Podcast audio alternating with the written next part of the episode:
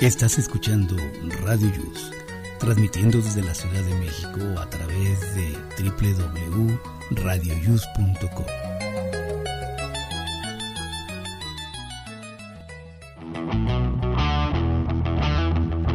Hoy, en Aquí estamos, México.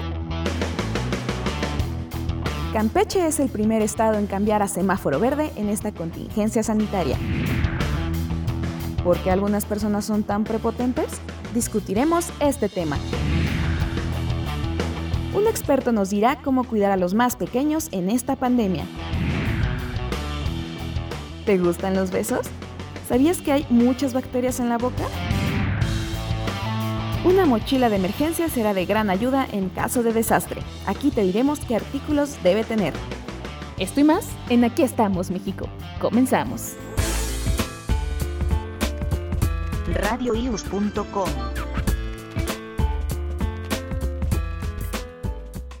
Muy buenos días amigos, ¿cómo están? Les saluda su amigo Jesús. Hoy es sábado 26 de septiembre. Estamos en la semana número 39 y es el día 270 y nada más faltan por transcurrir 96 días.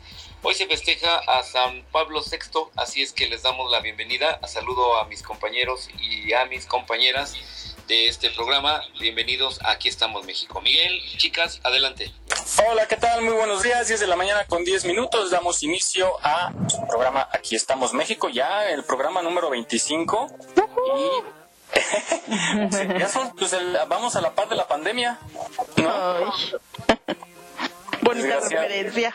Pues es que para eso se creó este, este programa y pues aquí estamos acompañándolos a los que todavía deben de estar confinados en su casa. Pues bueno, buenos días, Vane. Hola, ¿qué tal? Good morning por la mañana. Que tengan excelente fin de semana. Muy bien, qué bueno que estás aquí. Y está Mary desde Puerto Vallarta. ¿Cómo estás, Mary? ¿Cómo están? Buenos días. Aquí muy a gusto de iniciar el programa con ustedes. Y quiero aprovechar rapidísimo para felicitar a mi sobrino Leonardo porque hoy es su cumpleaños. Y mandarle saludos también a mi hermano Javier. Oye, esa familia se la pasa en pura fiesta, ¿eh? Sí, oye, puros cumpleaños. Está bien. Y pues bueno, eh, Shirley tuvo un compromiso familiar, eh, una cuestión familiar, eh, pero nos dejó por ahí eh, grabados. Y le mandamos abrazo. Y le mandamos un abrazo. Y también Pues, saludos. Este, esperando que Naomi y Mon también se conecten, por ahí algunas cuestiones técnicas. Pero pues bueno, vamos a dar inicio. Fíjense que estaba viendo que nos escuchaban, ya, ya habíamos comentado, ¿no? En el extranjero, nos escuchan en Estados Unidos, en Los Ángeles, a quienes les mandamos un saludo, un abrazo hasta allá, hasta Los Ángeles, California. Nos escuchan en Chile y pues estaba viendo que nos escuchan en, en Hungría, habíamos platicado, y en Alemania. Wow, qué padre. Saludos y gracias por escucharnos. Guten Esperemos. Tag. que, nuestra maestra, caray, nuestra maestra de alemán se fue. Pero, este, eh, pues suponemos que hablan español y que nos entienden en español, ¿verdad? Porque si no, pues, Están ¿verdad? practicando su español con nosotros. exactamente. Pues aquí también nosotros pa- ah, practicamos el alemán con ellos. Luego así de, por ejemplo, ahorita yo les diría manifestensen, ¿no? Que nos escriban. No, pero eso sonó como árabe, ¿no? No, es, es- esa terminación es alemán, así de crucensen, Un, un poco mandona, ¿no? Sí, siéntense. bueno, Ay, ay, qué ridículos, de veras. Sí, la bueno, verdad, sí. Cambia de tema, por favor. y Jesús, que está en los controles sufriendo, pero le mandamos un saludo. Este, lo escucharán poquito, pero ya eh, se está controlando toda la cuestión técnica, que siempre es nuestro coco. Bueno, oiga, pues, noticias buenas que hay que tomarlas con mucha prudencia. Eh, adelante, Jesús. Hola, pues eh, en cuanto a las noticias que tenemos por aquí, pues sigue la pandemia, se está anunciando un rebrote. Esperemos que pues eh, se logre controlar antes de que surja y bueno, eh, pues vamos a seguirnos cuidando todos, tener sana distancia, usar cubrebocas, lavarnos las manos y pues eh, todo aquello que entre a la casa, pues limpiarlo, desinfectarlo, sanitizarlo y pues adelante. La ley es no acatar, al gobierno ignorar, por las calles andar, hasta el día que te infectes o se infecte un familiar. Te darás cuenta del error que has cometido cuando entres al hospital y no puedas ser atendido porque no hay camillas, respiradores, menos doctores, no hay vacunas y enfrente de ti hay enfermos peores. Quédate en tu casa, no está funcionando. Puto el que salga, Simón, te estoy retando.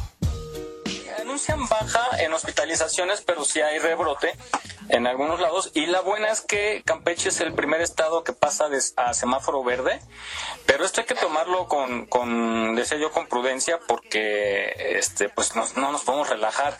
O sea, ya escucha la gente que hay semáforo verde y se va a empezar a mover y no, no es la cosa así. Y estás por todos lados.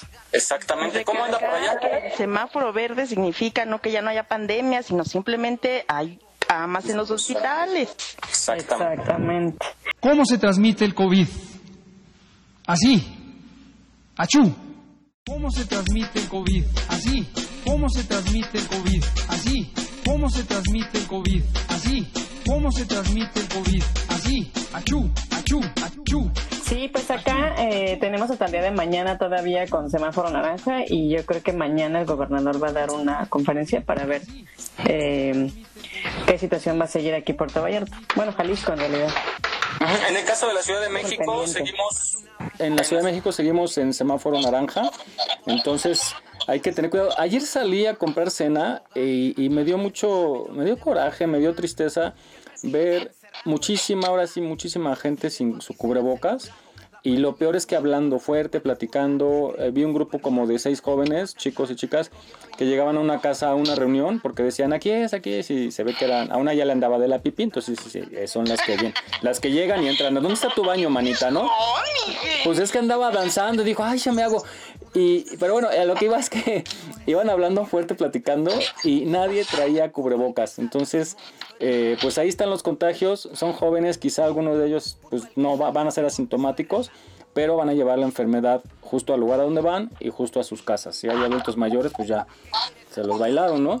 Entonces, eh, pues es muy triste esta situación. Hay que seguir eh, enclaustrados en la medida de lo posible porque viene la época de influenza también y pues habrá problemas seguramente y junto con esto es más delicado y pues ya sabemos lo que es una hospitalización, ¿no? Ya más gente se está enfermando, más conocidos más bien, más allegados, han partido también. Más cercanos, ¿no? Sí. Sí, cara. Yo esta semana de dos, dos personas ya partieron de, de, los grupos que en donde estoy y es muy triste porque no, no son tan grandes, pero pues algún descuido o, o incluso por ejemplo, en los medios ha habido bajas, ¿no? En los medios de comunicación eh, y, gente que se ha enfermado llevando su sana distancia y su protección, todos emplayados, todo lo que quieran. De lo que toques, ¿no? De donde camines, lo que agarres, ¿no? Pues no, todo. No sabemos que todo el mundo esté realmente haciendo su limpieza como debe de ser, ¿no? Yo cuando voy al súper nada más me limpian lo que es este la parte del, del manubrio. Yo le digo, no, límpiame todo alrededor.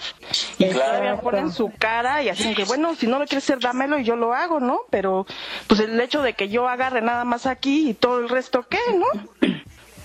Entonces, sí, hay que, Buen punto, la verdad. Hay que, hay que exigirlo también porque, pues, está nuestra salud por medio.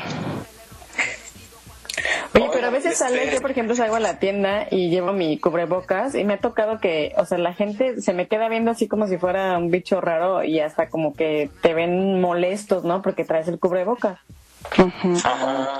Oigan, pero yo, yo decía también el otro día que, que, en cualquier descuido, o sea, podemos, a lo mejor vamos así como ustedes, ¿no? Se van al súper, se cuidan muchísimo, muchísimo, exageradamente, y, y, en un pequeño descuido llegan a su carro. Yo, por ejemplo, platicaba que si voy en el carro y me lo quito, porque también no quiero traerlo todo el tiempo, cierro los vidrios, ¿no? Porque puede pasar que a lo mejor llevas tantito el cristal abajo y el de al lado estornuda y con la velocidad del carro y eso, te, te, se lo lleva al aire esas partículas y ya, te entró al ojo por lo menos, ¿no? Entonces, ahí en, en, en, esos, o sea, en una herida, este, a lo mejor vienes bien cuidado y a lo mejor traes una herida y alguien estornudó y cayó en la herida por muy pequeña que sea. Entonces, si es tan delicado y es tan sencillo que te puedas eh, este, contagiar. Pero bueno, pues así están las cosas. El exhorto es que hay que cuidarnos. yo no estoy de acuerdo que por un lado te dice la autoridad que todo va bien, por el otro que hay rebrote, por el otro que no salgas, en el otro semáforo verde. Y bueno, lo, lo mejor es eh, en base a la experiencia que tenemos de nuestro círculo cercano que eh, nos quedemos en casa lo más posible y si salimos hay que cuidarnos lo más posible también, ¿no? Bueno, pues eh, Mon está tratando de comunicarse. Ahorita vamos a ver si podemos tener enlace. Oigan, ¿vieron en, eh, qué tal van la, eh, a ustedes que tienen a sus niños? ¿Qué tal van las clases eh, en línea con sus pequeños? Pues, Pues mira, yo, a ver, vas, vas, vas, vas. adelante, van, van. Mira, yo la verdad estoy muy contenta en cómo han llevado la, la clase la escuela. Pero pues también entiendo que debe de, de, o sea, que se considera mucho las herramientas que tienes para ello, ¿no? El que tengan su espacio, computadora cada uno, ¿no? Porque ya me imaginaba yo una computadora para mis dos chamacos, pues cuándo, ¿no?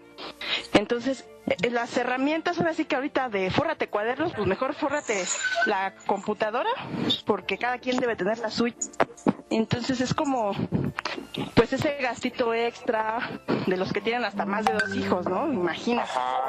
Pero hablando del desempeño que la escuela tenido eh, con los, aquí con, lo, con mis hijos, la verdad es de aplaudirse, muy comprometidos, desde la directora hasta el de psicología, todos los coordinadores, muy atentos, dando sus mismos teléfonos, abriendo comunicación extrema de cualquier necesidad, díganos, aquí luego se y se fue la luz y lo entienden, las clases son, cuando termine la clase, eh, la deja grabada. Entonces, si tienes alguna duda, si tienes, te fue la luz y no pudiste terminar la actividad, puedes más tarde verla, tu actividad, y se las mandas. Ellos están utilizando eh, la plataforma de Google, que es este mm, y la verdad este se enlaza por el Meet y ha sido de verdad una maravilla. Yo estoy muy contenta cómo lo manejaron desde el año pasado. Eh, es una escuela que ya trabajaba digitalmente, no, no al 100, pero ya tenía muchas plataformas que, que ellos como herramienta utilizaban en su día a día desde hace años. Entonces yo siento que fue fácil también el adaptarse con los chavos porque ya no nada más era tu plataforma, ¿no? Ahora, aparte de tu plataforma, pues es bríncate también a tu clase. Entonces como que más o menos ya tenían pues un poco más avanzados. Entonces yo la verdad aplaudo mucho a la escuela porque con sus pros, menores, subidas y bajadas, pero ha salido y lo ha salido muy bien. Muy bien. Eh, Mary. Pues mira, la verdad es que también con la escuela se ha trabajado bastante bien. Ellos lo hacen vía Zoom. Y bueno, pues mi, mi hija está más pequeñita. Entonces, eh, sí ha sido como que al principio un poquito más complicado el, el entender que ya no va a ir con, con, sus compañeritos, ¿no? Que no va a jugar con ellos, que todo va a ser en la computadora. Este, obviamente por la novedad al principio, pues sí, todo muy bien, pero ya después llega un momento en que, o sea, es un poco complicado que permanezca tanto tiempo frente a la computadora, ¿no? Por ejemplo, ellos tienen dos clases y les dan un descanso de 20 minutos, entonces ya para la segunda clase hay veces que ya como que ya se entretuvo en otras cosas y le cuesta trabajo regresar, pero la verdad es que también, como lo hacen también eh, muy dinámico, entonces también sí, pues sí, sí pone atención y sí, sí le agrada. Pero la verdad es que ella es más de estar en contacto con sus compañeritos, ¿no? Yo creo que... Es que sí, el hecho de convivir con los demás, eso es lo que sí se extraña, ¿no? Claro, sí, sí, sí. O sea, sí, aquí por mucho que esté bien la escuela con plataformas y todo, siempre el hecho de que pues, le des el codazo al de al lado por lo menos, y ellos sí, sí mamá no quería decir esto, pero sí quiero regresar a la escuela. Digo, pues hijo, pero hay que tener paciencia, sí. ¿no? Sí, claro. Pues, pues bueno, la verdad sí yo coincido con ustedes, la labor que están haciendo los maestros es, es admirable eh, porque pues algunos están poniendo incluso de sus propios recursos, ¿no? Para poderla dar, muchos tuvieron que aprender porque no sabían, hay gente que de plano no se le da la tecnología, es bien difícil, sin embargo están entrándole al, al, al toro y eh, pues en la medida de lo posible lo están haciendo muy bien, ojalá y tengan más apoyo para poder llegar a más niños. Y pues en casa también organizarse, no sé si viven en un edificio y pueden compartir un día en una casa que estén tres niños del edificio o cuatro en la misma clase y así se pueden sentir incluso como en como en como en el, el ¿cómo se llama? como en el salón, ¿no?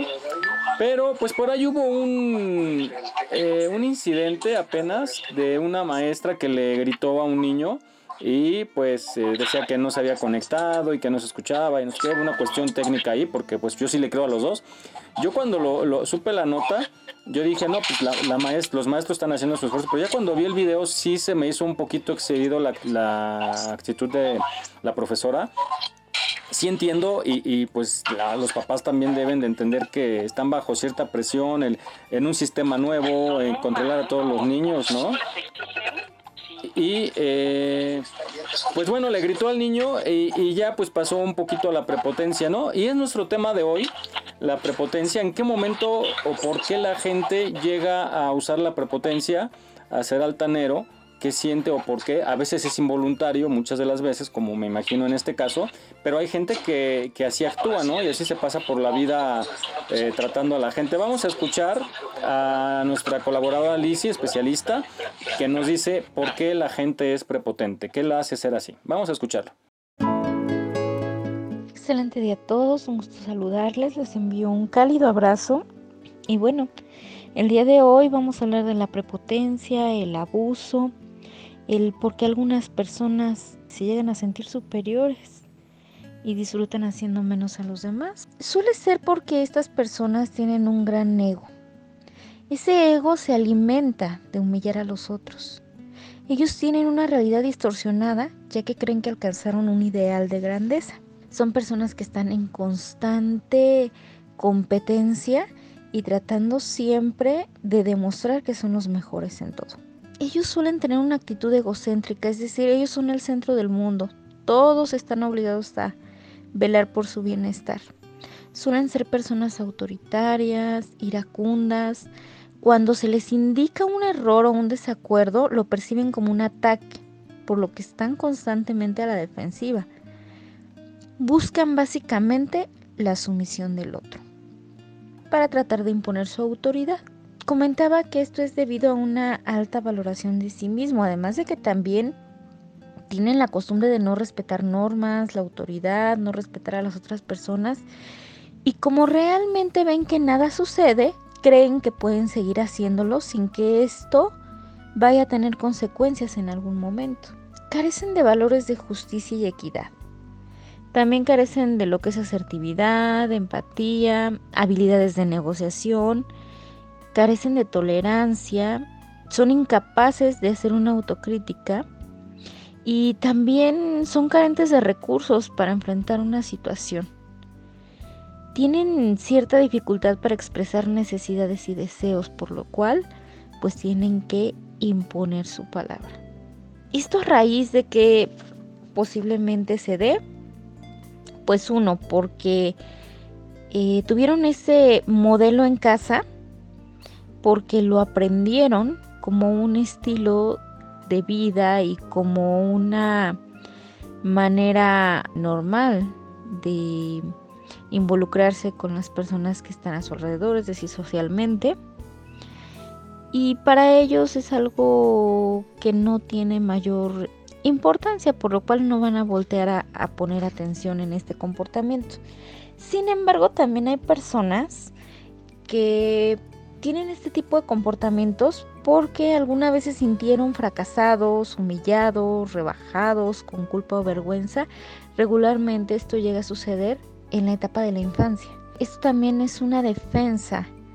¿Por qué? Porque se sienten amenazados por los demás, porque no quieren volver a sentir esa humillación y regularmente con todas las carencias de recursos que tienen, pues ellos sienten que la mejor forma de enfrentar las situaciones y la vida es hundir a otro para poder flotar ellos.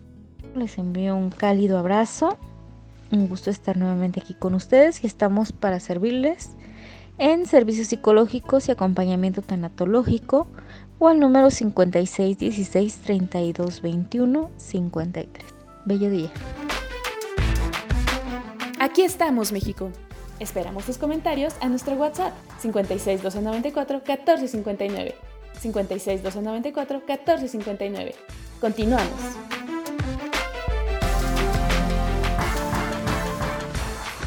Muy bien, pues buenos días. Aquí ya estamos saludándolos a ustedes. Ya estamos aquí arreglando todos los problemas y los inconvenientes para que vean que este programa sí es en vivo y no es grabado. Aquí estamos de regreso. Adelante, Miguel. Muy bien, totalmente. Oigan, pues esa, esas actitudes, estábamos escuchando a, a Lizzy. Muchísimas gracias, Lizzy, por tu aportación. Eh, pues sí hay gente, nos hemos encontrado, ¿no? Luego, sobre todo por eh, en los centros comerciales se ha visto mucho últimamente. Fíjense que yo quería poner videos de ladies y lords, pero honestamente era mucha grosería, mucha mala palabra y pues no iba a acabar yo de, corregir eso, de editar. pero bueno, los... Sí, o sea, ayer buscando así como el que menos, dije, el, el que menos diga, no, pues me va a tardar. Pero sí lo hemos visto, ¿no? Cuando por un lugar de estacionamiento. El, el gandallismo aquí en México es, es, muy común y sobre todo en la Ciudad de México. La gente es muy gandalla. ¿Qué, qué han visto ustedes así? ¿Qué, qué es en lo, donde más lo han visto este tipo de actitud? Al manejar, ¿no? La gente está muy loca sabiendo que pues en los cruces uno y uno, no hombre, uno y el, los que quepan, o que se pasen los altos con Oye, sí es cierto. toda la certeza de, de que pues sí, sí paso, pero pues no sabes en, en, qué, en qué sentido te, va, te vaya a parecer un gandalla, ¿no? Sí, o le das el paso a uno y se pasan tres, ¿no? Como dices. Exacto. ¿Y si es el gandalla? O, o, o, que, por ejemplo, estás formado para algo que están vas a recoger, ¿no? Y de repente dicen así, o bueno, llega, es bien fácil, llegas a las quesadillas y y llegas tú preguntando, ¿de qué tiene ahí? Y, tengo tres de, queso, de queso, ¿no? Y el de al lado, me aparta las tres, me aparta las tres de queso, ¿no? O sea, todavía ni le va. voy yo. Y se aganda, ajá, es el, la agandalla sí, aquí. en las filas, en las filas. Y en todo lo podemos ver, ¿no? La prepotencia, eh, eh, la humillación, pero pues es más feo cuando lo hace un jefe hacia un subalterno o o gente que quiere, ya nos decía Lizzie, quiere como denotar que tiene autoridad, que es más, ¿no? Pero hay ciertas, ciertas poses, digamos, ciertas miradas, ciertos ademanes que caracterizan al prepotente. Vamos a escuchar esta, este, esta capsulita del lenguaje corporal del prepotente. Está muy interesante porque así podemos identificar quién es prepotente. Bueno, hablamos de arrogantes, hablamos de, prepotentes. Bien, ¿cuáles serían entonces esas señales corporales eh, por las cuales podríamos detectar a estas personas altivas? Sí, mira, la primera imagen que nos viene a la cabeza es la de la frase de mirar por encima del hombro, ¿verdad? Y es que es muy descriptiva porque es que cuando una persona se cree superior o quiere demostrarlo, lo que hace es estirarse para ganar volumen y altura y poder mirar así desde arriba a los demás, para que los demás se sientan inferiores, se sientan más pequeños. O también la imagen de las hermanastras de la Cenicienta, ¿te acuerdas? De una nariz respingona, la barbilla muy alta, la cabeza levantada y mirando así, desde arriba. Pues esta es la sensación que nos transmiten en general. Claro, y no mirar también a los ojos es una señal. No mirar es una forma de ignorar a otra persona. Por lo tanto, las personas que quieren mostrar este poder y esta autoridad, lo que hacen es mirar cuándo quieren, el tiempo que quieren y a quién quieren. Es decir, si yo no te miro, te ignoro y por lo tanto te estoy humillando y yo me crezco en mi orgullo porque yo no te considero merecedor de mirarte y por lo tanto es una forma también de expresar este rechazo hacia otras personas. ¿Y lo de mirar penetrantemente a la, a la, otra persona también puede ser hiriente? Sí, las personas que tienen autoridad pueden mirar a las demás. Eso es, por ejemplo, típico pues, en maestros, en los padres o en los jefes, que te miran atentamente para demostrarte que ellos están seguros de sí mismos y que tienen un cierto estatus. Lo que pasa es que a veces esta mirada tan intensa puede llegar a ser ofensiva. ¿Por qué? Porque porque es una señal de posesión. Yo te estoy mirando de una forma muy intensa, muy penetrante, eh, hasta que llega a molestarte y que tú te sientes incómodo. Es una forma también de sustituir el tacto casi, ¿no? Y es yo te miro a ti o a tus cosas como si fueran mías y por lo tanto es una forma de invasión. Claro, en cierto modo, ahora que hablas de invasión, Teresa, da la sensación de que se puede extender al mundo de la pareja. Claro, fíjate que si tú ah, vas por la calle con tu pareja y nos encontramos y yo te miro a ti, pero después miro a tu pareja que no conozco, por ejemplo, y le hago un repaso general. Un chequeo. Un chequeo. ¿no? Pues, y esta forma de mirar, tú te la tomarás mal seguramente. ¿Por qué? Porque dirás, a ver, mm, mm, es una forma de invasión de no solo de tu persona, sino también de la persona que va contigo. Fíjate que esto es el origen de muchas peleas. Muchos conflictos. Muchos conflictos. Y esto da igual que sea hombre que sea mujer. Eh, quizá lo hacen más los hombres, ¿eh? cuando se encuentran con un rival que va acompañado de una chica, por ejemplo, y miran a la chica sobre todo para provocar al chico. Es una eh, forma de medir sus fuerzas, provocar. Pero también lo hacen las mujeres, ¿eh? mirar a, un hombre que acompaña a una mujer o que va con una mujer. O sea que esto es una forma de decir esto también lo quiero yo o yo tengo poder sobre esta persona y la miro cuando quiero. No olvides seguirnos en nuestra página en Facebook. Aquí estamos, México. Si tu ciudad cuenta con alerta sísmica, recuerda que puedes tener hasta 60 segundos para ubicarte en un lugar seguro. No bajemos la guardia. Continuamos.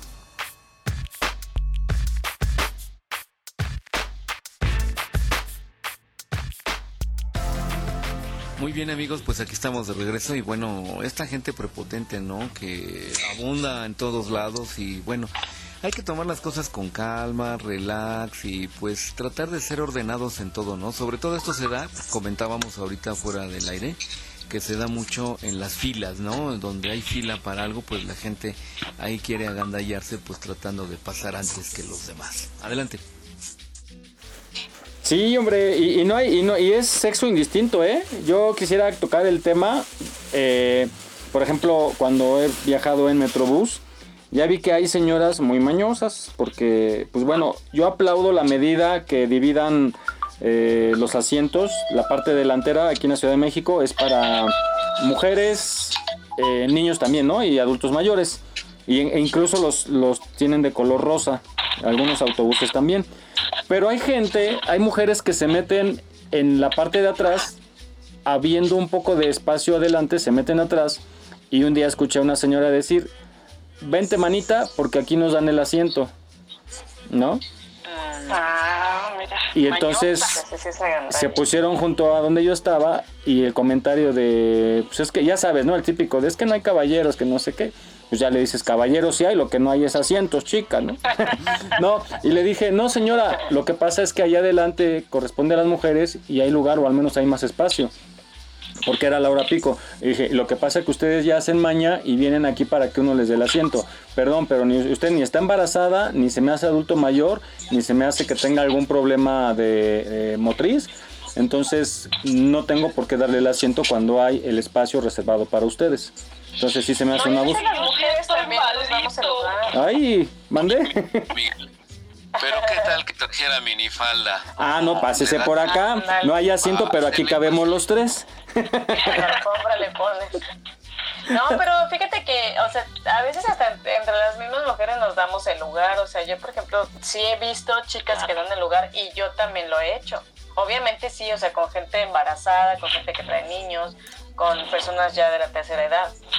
claro. ya esa ya es otra situación lo que está es que justo no tiene que estar peleado con, con el género, ¿no? O sea, si ves un hombre que viene hasta cargadísimo, con chamaco, Exacto, con sea, sí. pues oye, pues te echo la mano. Con costales. Sí, sí, sí, Hasta las mujeres ofrecemos el asiento también, sí, y no pasa nada, eso no tiene nada de malo, al contrario, es, un, es otro ser humano igual que tú, que igual requiere el asiento y se lo das y no pasa nada. Y no te haces la dormida. Exacto. Sí, lo que pasa que es eso, el, el, gandallismo, ¿no? De regreso al tema, el gandallismo. Yo a mis... El abuso, el gandallismo, la prepotencia creo que va de la mano. Porque también yo cuando vienen conocidos que, que tengo contactos en Facebook que no viven aquí en la Ciudad de México y, dicen que van a venir, les digo, lo primero que les digo, tengan mucho cuidado, no confíen en nadie, aquí todo el mundo te quiere sacar dinero desde el taxista que te da 20 vueltas a la misma central camionera y a lo mejor vas a la colonia de al lado y te cobra 300 pesos porque conozco casos reales. ¿no? Es el, el gandalle, no todos, evidentemente, ¿no? Pero, pero pasa eso, tú vas a comprar algo y te quedan a deber, te dicen, le puedo quedar a deber un peso y pues de peso en peso ganas más que tú, ¿no? En el centro comercial, la cajera te dice que te debe los 30 centavos, los 50, el peso, te no sé. ya ni siquiera te preguntan. Exacto, sin avisarte. Sí, entonces, pues, pues es característico de la Ciudad de México, desgraciadamente lo digo con mucha pena. Y, y, pues hay que tener cuidado en las casetas de cobro igual, que de repente hay casetas que, que son 23 pesos o hay pesitos ahí que salen bailando, luego no hay cambio. Y, y, pues tú vas con la prisa o vas alegre y eso y no te importa, pero, pero es algo deshonesto, ¿no? Eh, el, el gandallismo y pues hay que ser humilde, hay que ser humilde y tratar a la gente con honestidad y ser este, sencillito, ¿no? Y, y respetar las normas, o sea, repito el caso de la señora, pues si había un, si fuera el, el transporte hasta el gorro y yo me estoy dando cuenta, con gusto se lo doy, de veras, yo soy muy amable, muy atento.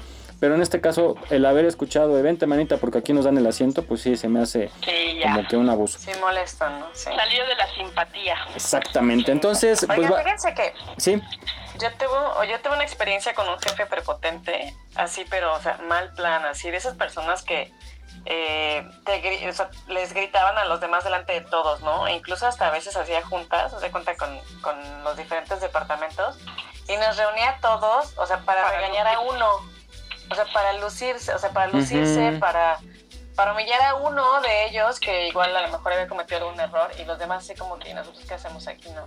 O sea, con, con el dolo de... de, de, de- de- Era, vean Sí, lo de que le abusar, puede pasar. Ajá, Claro. exactamente. Y era de los que gritaba delante de la gente y así.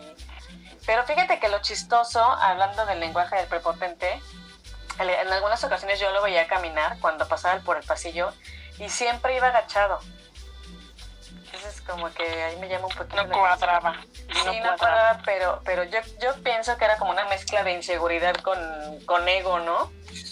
Con el superego, pero bueno, la verdad es que ya después supe que mm, no le fue después muy bien, no me alegra, pero pues, todo lo que hizo no, no se valía. Pues sí. sí, caray. Pero bueno, mira, la, la vida da vueltas, Mary. Y al rato hay, hay casos así, ¿no? Que al rato al que humilló resulta que va a ser su jefe. Y Su pues jefe, bueno, exacto. por dignidad yo creo que se va a ir.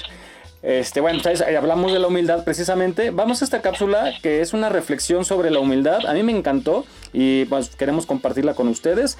Vamos a escucharla para que eh, sepamos qué es la humildad. ¿Qué es la humildad?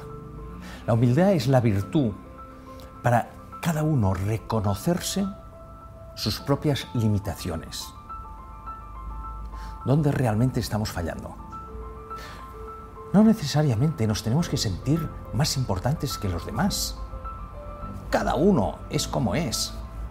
¿Dónde están nuestras limitaciones? Si no hay humildad, no las podemos ver. La humildad yo diría que es ausencia de soberbia, de orgullo mal aprendido. Es querer ser mejor que los demás. Ser bueno es fantástico. Pero ¿por qué compararnos siempre con los demás?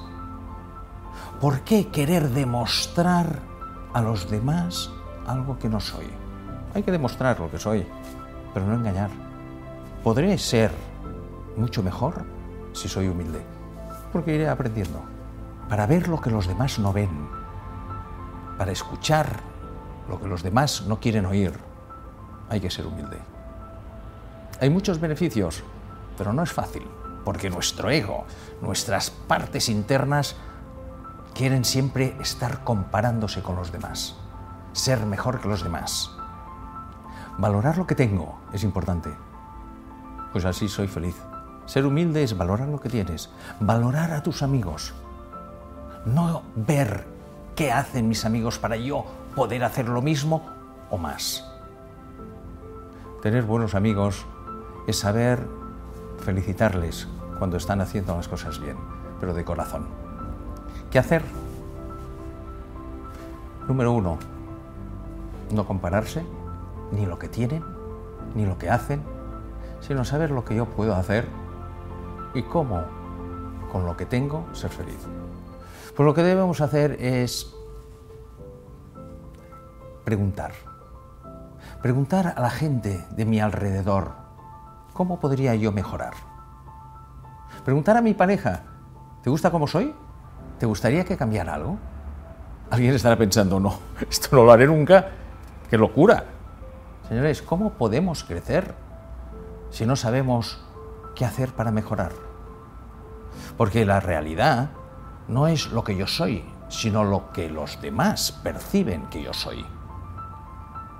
Por lo tanto, ¿quién me puede ayudar a crecer? Los demás. ¿Cómo? Preguntando.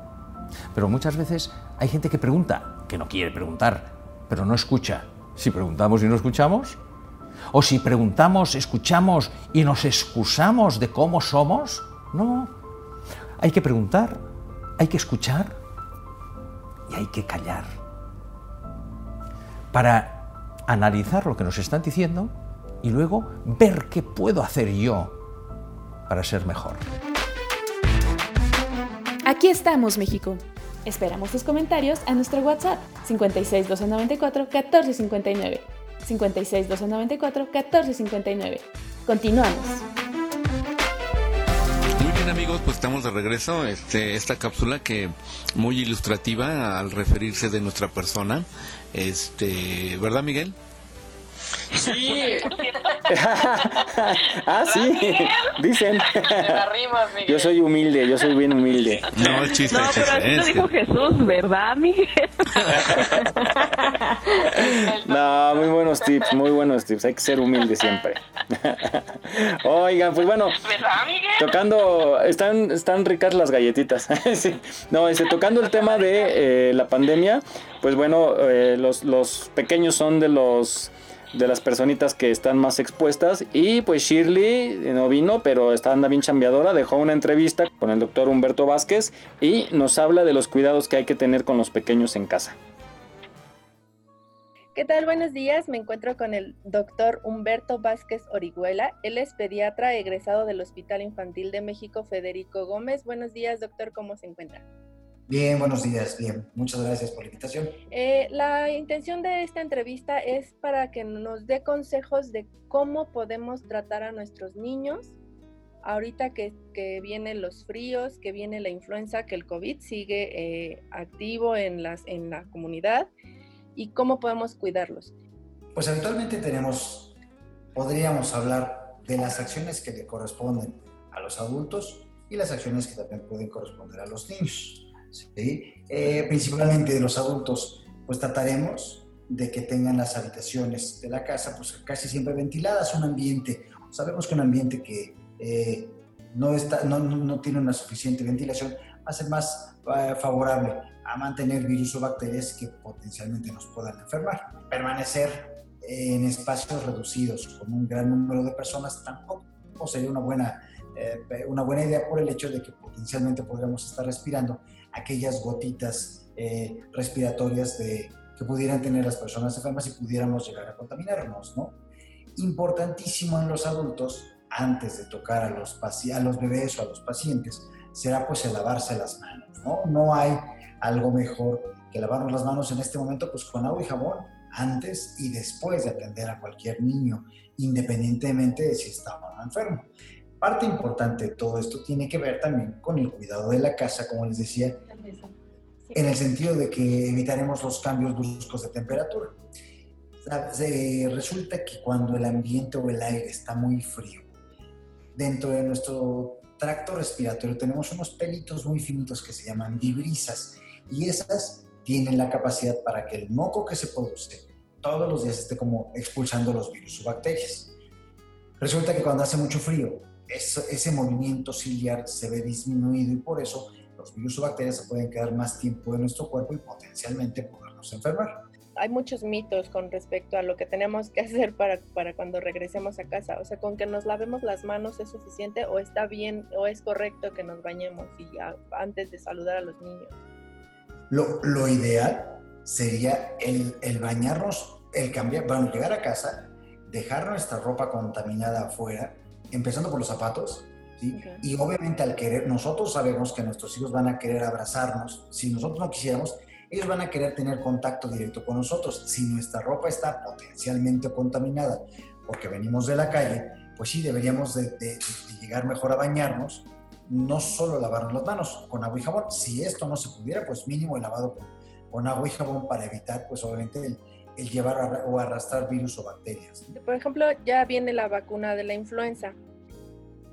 ¿No hay alguna como contradicción de ponernos la vacuna de la influenza con respecto al COVID? Estamos a punto de iniciar la vacunación contra este virus eh, y finalmente no tendrá nada que ver o no tiene ninguna eh, contraindicación el aplicarnos la vacuna si es que potencialmente pudiéramos en casa tener alguna persona enferma de coronavirus. De hecho, lo que estaríamos haciendo es disminuir el riesgo de presentar síntomas respiratorios que potencialmente pudieran coexistir o coincidir con la misma, con otra enfermedad. Sería peor estar enfermos de dos cosas en casa. Entre más chiquitos, si tú le pones la careta o el cubrebocas, se pueden ahogar. Hay un organismo que se llama la Academia Americana de Pediatría y nos dijo, ¿saben que menores de dos años, dos cosas, no porque se pueden ahogar, aquí me han tocado bebés de un mes de vida que traen cubrebocas y se pueden ahogar. Y dos, el otro riesgo es el hecho de que los niños, este, entre más cosas tienen en la cara, más se la quieren tocar, por lo tanto se llevan más virus o bacterias al, potencialmente pues a la boca y entonces se pueden enfermar. Las vitaminas, las vitaminas funcionan o ayudan más que a fortalecer el sistema inmunológico, o mejor dicho, de la manera en la que lo fortalecen, es porque se seguirán produciendo tanto anticuerpos como algunas otras sustancias que evitarán de alguna manera el adquirir alguna infección. Pero, pero específicamente para el tema de la influenza o del coronavirus, siempre serán insuficientes, o mejor dicho, no habrá mejor que el comer, como te decía, alimentos saludables, guayaba, papaya, naranja, zanahoria, y sobre todo, pues el lavarnos las manos con agua y jabón o evitar tocarnos la cara cuando lleguemos a tener tos o algunas secreciones respiratorias. ¿Hasta qué punto debemos decidir ya llevarlo al doctor? Cuando lleguemos a tener un, un niño enfermo y nos demos cuenta, enfermo sobre todo de algo respiratorio, nos demos cuenta que está muy decaído, cuando tiene rechazo al alimento, cuando respira rápido tiene algún tipo de sonido diferente, como un ronquido o un silbido, o cuando se le hunde el pecho al respirar, además de que pudiera llegar a tener fiebre, todos estos pueden ser síntomas de una infección respiratoria que requiere primero la revisión de un profesional de la salud, o sea, un médico, pero sobre todo, pues a veces sí no se va a poder hacer directamente por una llamada telefónica o videollamada. Muchas veces tendremos que acudir al médico para que lo revisen y veamos si lo que tiene es algo, algo menor o algo que amerite algún otro tipo de estudio. Por último, doctor, ¿en dónde lo encontramos? ¿Dónde podemos contactarlo? Claro, me pueden encontrar en el Hospital Ángeles Acosta. El teléfono es 5677-0806. Muchas gracias. No olvides seguirnos en nuestra página en Facebook. Aquí estamos, México. Si tu ciudad cuenta con alerta sísmica, recuerda que puedes tener hasta 60 segundos para ubicarte en un lugar seguro. No bajemos la guardia. Continuamos. Estamos aquí de regreso, estamos escuchando atentamente lo que son las atenciones del pediatra y bueno, este padres de familia, mamás, cuiden mucho a sus niños.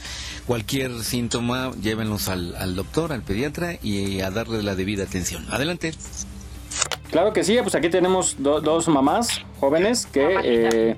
Mamás y mamacitas,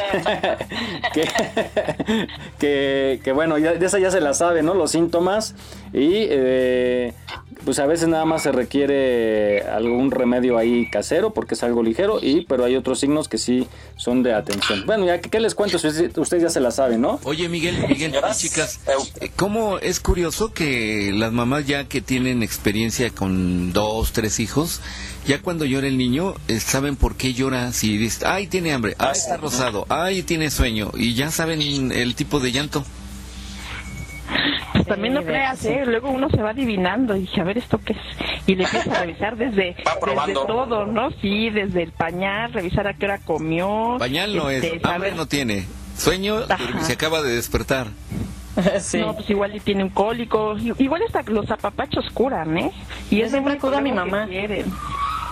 Sí. Sí, no te pasaba, no acudías a tu mamá, yo siempre acudo con ella hasta la fecha, ¿eh? Oye, mami, ¿cómo le hago? Oye, esto, oye, el otro, y es la que siempre me salva. Mi mamá y mi papá, porque también mi papá me, me apoya. Pues de bebés sí, ahorita mis hijos ya están más vejestorios, entonces... Ya, ya habla, ya me dicen que les duele. Sí, yo porque mi, mi pequeñita todavía está.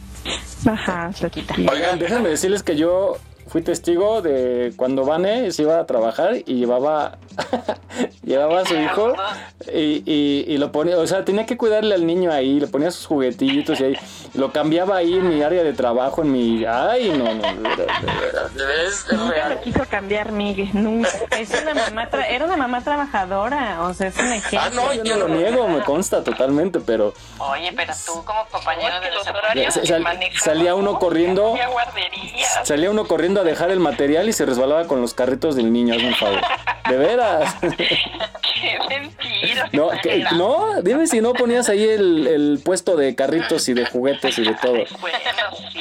Eh, No para que tenían que entretener los niños.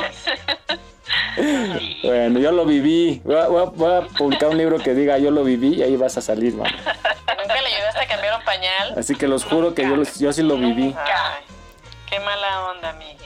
No, no, no. Eso sí es lo que nunca, nunca. que no haremos los hombres, creo. bueno, vamos a pasar al siguiente tema. Eh, pues a ustedes les gustan los besos. Aquí no, ¿verdad? Ay, claro, aquí no. ¿Y por, y por qué cuando les digo luego así algunas chicas me dicen que no? Eh. ¿Quieres un beso? Y me dicen que no. No, pues son ricos, ¿no? Digo, es de, de- de los placeres de la vida. Este... Hay besos feos. De repente, ¿no les ha pasado así que los primeros novios, ¿no? Digo, para no meterlas en broncas. Así que, que, tú te imaginas andar con tal persona y dices, qué rico ha de besar, y te lo imaginas. Y ya cuando te besan, de repente dices, ¿y esto era el beso? O sea, eso es todo. Y, y, yo no sé cómo dicen, ¿dónde aprendiste a besar? Pues no se aprende, así que, pues no sé, depende de las novelas. Por eso veo novelas, Mary. que estamos aquí los dos, vamos a equivocarnos otra vez. Vamos a darnos beso, beso,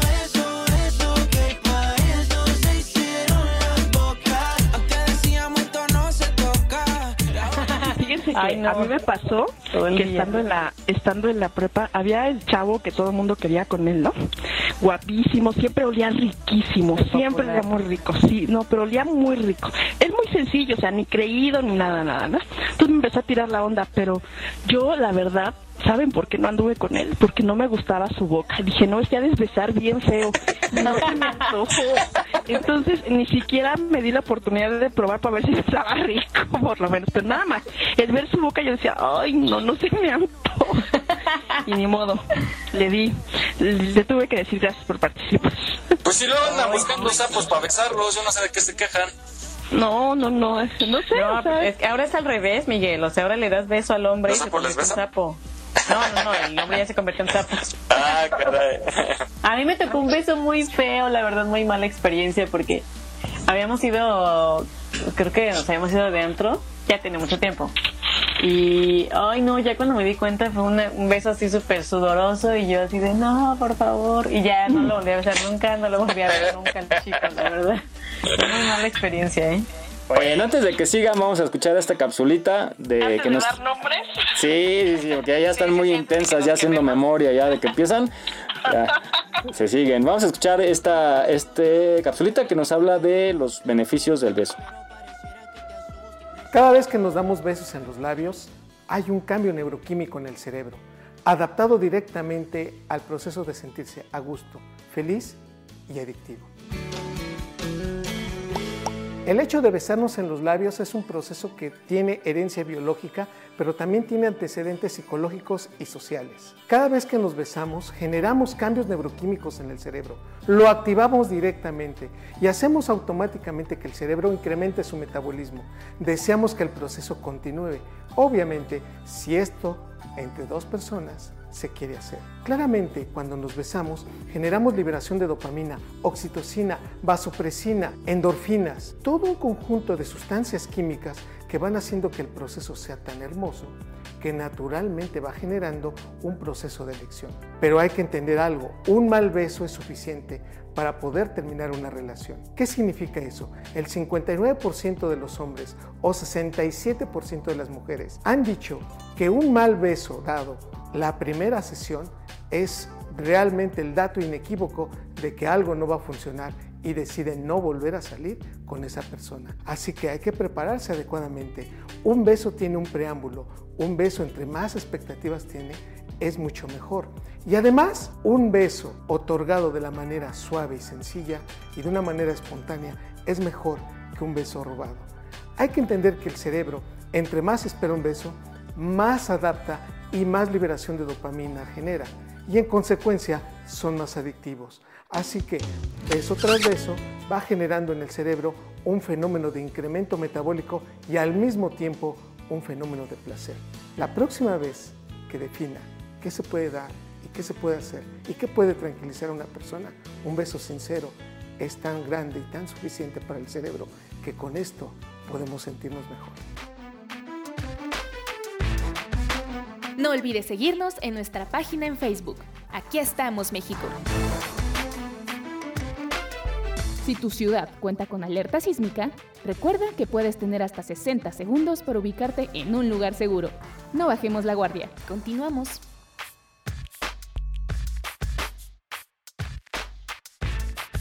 Muy bien, pues acabamos de escuchar una interesante cápsula sobre los besos y bueno, eh, son buenos, son necesarios, son ricos, este y bueno, para todo hay gustos y hay distintas maneras, así es que pues nada más que esté dentro de nuestra preferencia, pues adelante a disfrutarlo. Ya ven, niñas, y ustedes despreciando toda de que les, le- les hacen ahí eh, que funcione el cerebro bien y les hacen varias mantenimiento, pues por así decirlo, ¿no? les resetean el cuerpo. Preventivo y correctivo. Sí, y ustedes despreciando ahí los besos. Malas. Con sus labios carnositos. Ya, con eso tengo. Mejor ni digas porque después te van a mandar a la tina. Se les van a antojar, ¿verdad? Oigan, pues bueno, ya hablamos de lo bonito de los besos. Ahora vamos a la parte que no les va a gustar mucho, porque algunos, algunas personas no besan porque dicen que eh, independientemente que hay gente que sí que no se, no tiene aseo en su boca, dicen otros que tienen cientos de bacterias y hay gente de verdad que no besa, ¿eh? No, no le sacas un beso ni pagándole. bueno, vamos a escucharlo. Bacterias Te han contado, ¿verdad? en dicen bacterias en los besos. Vamos a escuchar un poquito. Los besos pueden ser dulces, amorosos, históricos, apasionados, pero también contagiosos. En la boca hay millones de bacterias que se podrían contagiar en cuestión de segundos. Se puede contagiar de influenza, de la enfermedad del beso, de herpes. También pueden aparecer pelotitas en el cuello, infecciones y hasta problemas respiratorios. Bueno, puede ser bastante peligroso. De hecho, hay una enfermedad que se conoce como la enfermedad del beso, que es ocasionada por el virus del Epstein-Barr. Entonces, dependiendo de la edad que uno tenga, por ejemplo, un adolescente va a tener infección en la garganta, se le van a ver motas blancas como de pus, los ganglios se le inflaman bastante. Se puede morir de un beso, sí, y no precisamente de la ilusión. Y hay un grupo que afortunadamente es la minoría, donde el virus también les puede afectar el vaso y les puede afectar el hígado, entonces se comportan como si fuera una malignidad. Ahí se les hace médula ósea, pasan hospitalizados varios días y después nos damos cuenta que es el virus y obviamente eso es para la familia una buena noticia. Pero un pequeño porcentaje de esos también podrían evolucionar hacia una enfermedad grave, incluso perder la vida. Conociendo usted todos esos peligros, ¿estaría usted dispuesto a dejar de besar por su salud? Me muero si no beso. Jamás voy a dejar de besar. Vamos a ver qué opina ella. Imposible. No, no se puede. Y oiga, y era donde transmiten más bacterias por un beso, la saliva. ¿ah? No importa, se arriesga uno. Los arriesgamos.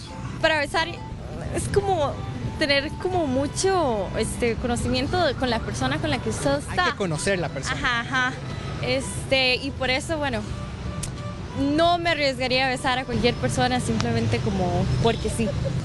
Lo que preocupa es que no hay forma de prevenir un contagio. Y Alguien diría, bueno, si la enfermedad del beso, con no andar besando seguro no me va a dar, pero no es así. Usted y yo podemos estar hablando, mis gotitas de saliva, las gotitas suyas, podían contagiarnos a cualquiera de los dos.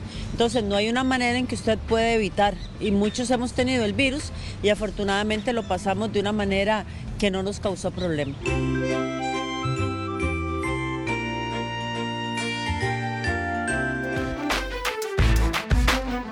Aquí estamos, México.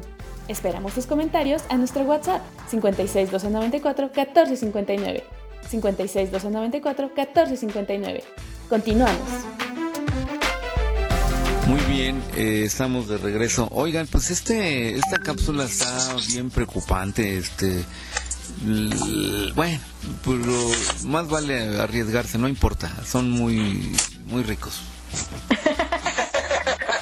Como que te por un momento nada más. Sí, fue un instante, pero pues bueno, ya Ya pasó. Oye, pues Sí hay de besos a besos, o sea, hay besitos así de piquito y y hay unos besos que, híjole, parece que le hacen la endoscopía porque, de- de- no, bueno, yo he visto así de repente en el, en el, pues en cualquier lado, ¿no? En el parque, en donde sea. Sí, ¿no? Que dice, oye, pues no, no cuenten dinero delante de los pobres. Pero, comento, yo el otro día, bueno, ya tiene mucho tiempo, como un año más o menos, venía en el metro y este eh, me subí eh, en el último vagón, no por ninguna cosa, sino porque viene más vacío, por eso. Y entonces, este, yo venía viendo hacia Calzada de Tlalpan así, y de repente oigo así el sonido clásico de los besos, ¿no? Así, mua, mua, mua, mua. y dije, bueno, pues está bien, ahí vienen muy, muy enamorados, ¿no? Muy amorosos. Y de repente es, es- empiezo a oír voces de dos varones, ¿no? Dos hombres. Y así como que me entró la curiosidad y dije, ay, pues si venían una pareja. ¿Podemos ser atrás". Y ya que me volteo, no, pues eran dos, dos caballeros ahí en plena acción, este, dándose sus besotes. Y ya pues tuve que hacer así como para la otra puerta porque no, no me sentí cómodo. No querías interrumpir. No me sentí cómodo sobre todo. No querías que un novio se confundiera y te agarrara a ti.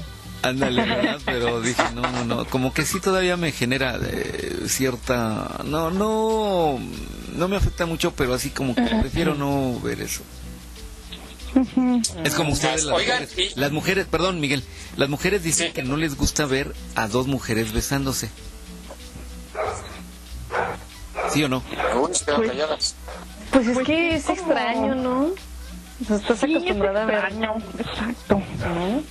Bueno, no es de que, o sea, ¿cómo te diré? Yo en lo particular no es algo así que yo diga, ay, no, chilaguaca, la Sí, no, yo tampoco me cada, cada quien, ¿no? Cada quien sabe. Claro.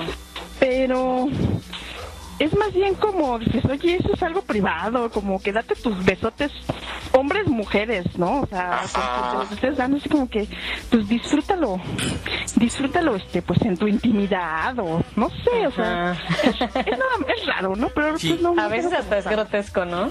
Sí, eh, eh, La eso mismo a mí me pasó y fue lo que sentí, así como que, pero estaban pero bien apasionados, entonces dije, no, no, no, con permisito. Ah, no, bueno, yo me refiero a lo grotesco, a la, o sea, sea pareja de, de cualquier tipo de pareja, pero eh, la forma en la que se besan, ¿no? Que ya casi, o sea, se despegan y escurriendo la saliva, ¿no? Los dos. Ándale. El de columpio, que dicen el de el beso de columpio. Ay, Jesús, bien que sabes, ¿verdad? Oigan, y, y por ejemplo, la, Nos va ahogando Jesús. ¿Qué opinan de la gente que besa a sus mascotas? En la boca, en el hocico, o sea... Sí, sí, ahí sí ya es como medio enfermizo, ¿no? Digo, el, el cariño que le tenemos a las mascotas es mucho, pero ya el grado de besarlos a los gatos, ¿no? Los perros y cuando Sí, en están cuestión de salud, pues. cuando están oliendo y comiendo cuanta cosa se encuentran en el suelo, Sí, creo que ahí claro. sí es una fuente de bacterias impresionante y, y pues sí, creo que ahí... no- eso sí. no, y, y es, y es muy, muy común, ¿eh? Yo sí lo veo muy común a la gente que adora a los perros, que les pesa y lengüetazo en la boca y todo. y, ¡ah! Pero es más, las mujeres hacen más eso que los hombres. Sí, claro. En el caso, pues sí, por las más, por- pues son como más cariñosas, ¿no? Más tiernas. O sea, el, el hombre, aunque lo quiera, Sí. no es tan expresivo con las mascotas. Pero ¿qué tal con las amantes, no? Con las, con las señoras, con las casadas, ¿verdad, Con- así dicen. bueno, vamos a vamos a cambiar de tema porque, híjole. Eh, eh, ah, pues te toca Jesús presentar esto del albur.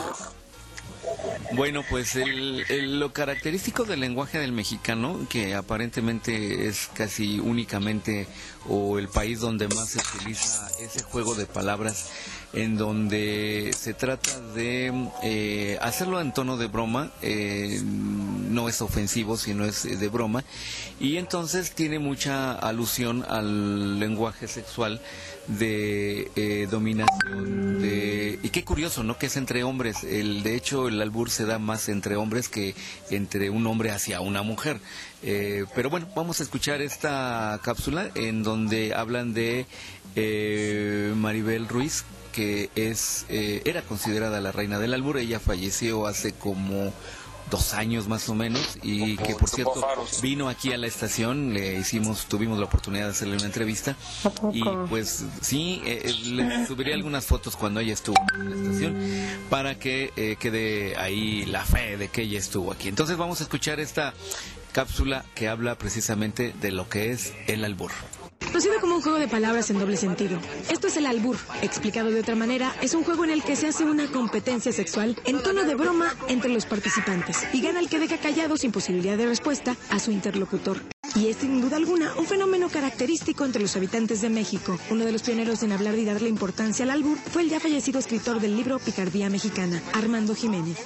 Escribir un libro cualquiera, como iba a ser mi primer libro, eh, me propuse cinco condiciones ser novedoso, importante, trascendental, de interés general y mexicanista.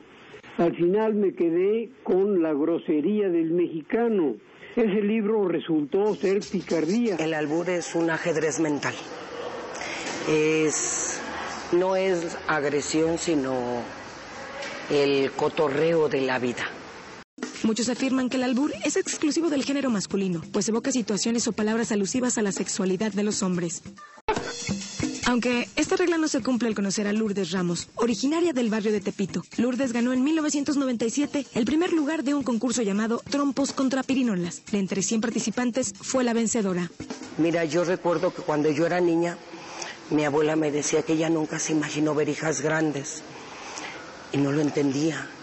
Mi abuelo me decía, este, abuelito, te sirvo tu leche. Y me decía, no, hija, mejor sácame un rato al sol. Y no lo entendía.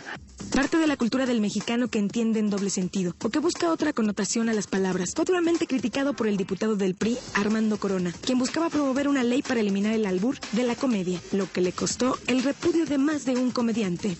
Esa habilidad mental para, para decir algo. Ya el, el albur está confundido no es la grosería, no es la mentada de madre, porque eso cualquiera, el más tonto lo entiende, pero un albur fino, bonito, no cualquiera lo entiende. Para quienes gusten intentarlo, solo algunas reglas básicas. Número uno, evitar que el contrario pueda contestar lo que se le dijo. Número dos, usar el verso rimado en vez de la prosa.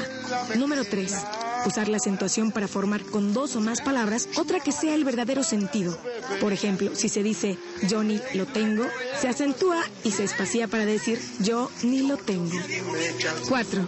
Los versos deben de ser nuevos y relacionados con una situación diferente a la que se trata en realidad. Esta siempre o casi siempre de índole sexual. Por ejemplo, la frase pecho blanco. Y sin duda alguna, si aún no dominamos el doble sentido, hay que estar conscientes que al jugar con las palabras se corre el riesgo de salir albureado. La propia vida es albur. Hay que saber ganar y perder, ¿no? ¿Puedes dar algunos otros ejemplos? No, pues mejor dámelos tú, porque imagínate, yo vamos a hacer cortocircuito.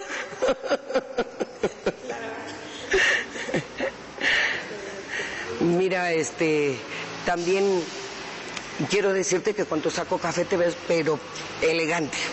¿Alguna duda? Te la amplío. Aquí estamos, México. Esperamos tus comentarios a nuestro WhatsApp 56 294 1459. 56 294 1459. Continuamos.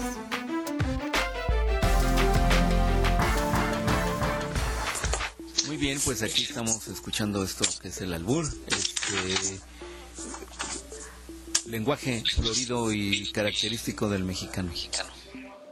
No, pues ahora sí que yo, yo sí le saco, ¿eh? A mí yo no me gusta, no me gusta, me siento incómodo eh, cuando están albureando porque pues, ni, ni le sea todo, pero no me gusta. Y, eso es bien característico, sobre todo en los talleres, pero incluso en las oficinas, ¿no? Co- Como que es característico del mexicano entre hombres y mujeres compañeros, que e incluso con gente que ni te conoce, ¿no? Que vas, por ejemplo, a la tienda y le dices, no sé, alguna frase y ¿qué pasó, joven, no? ¿Qué pasó? Y, y, bueno, pues es como muy recurrente en, en plan de, diversión, de cotorreo. Pero este, pues no, a mí no, a mí no me, no me late mucho. ¿Ustedes, chicas? No me aburrían, ¿eh? No, a mí no me gusta. La verdad es que yo, a mí me costaba trabajo entender ya nada más cuando veía que se reían mis compañeños y así, ya decía, ay, me están Ya pasó algo, ¿no? entre ellos, ¿no? Yo no, yo casi en esas cosas no me llevaba la verdad con, con la gente y siento que a veces hasta es muy grotesco.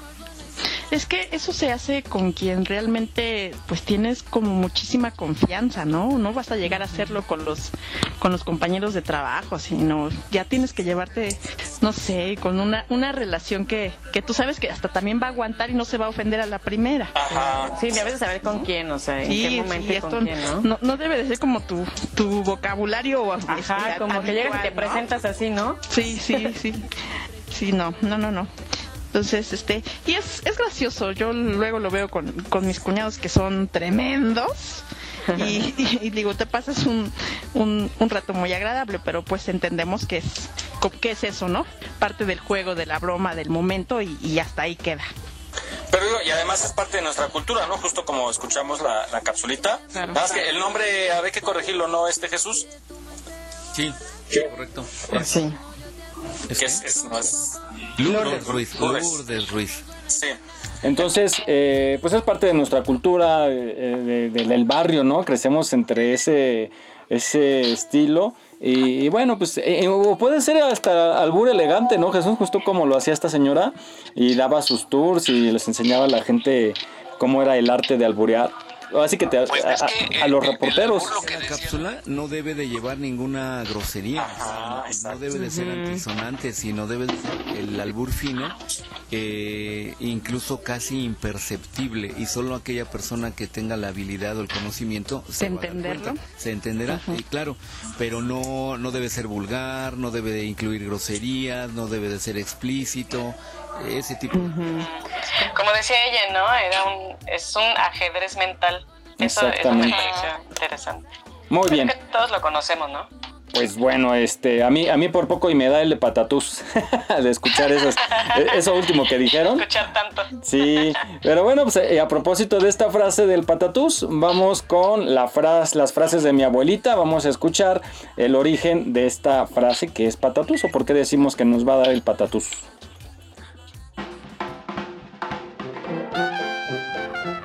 Ahorita, pues, como ya, como ya saben,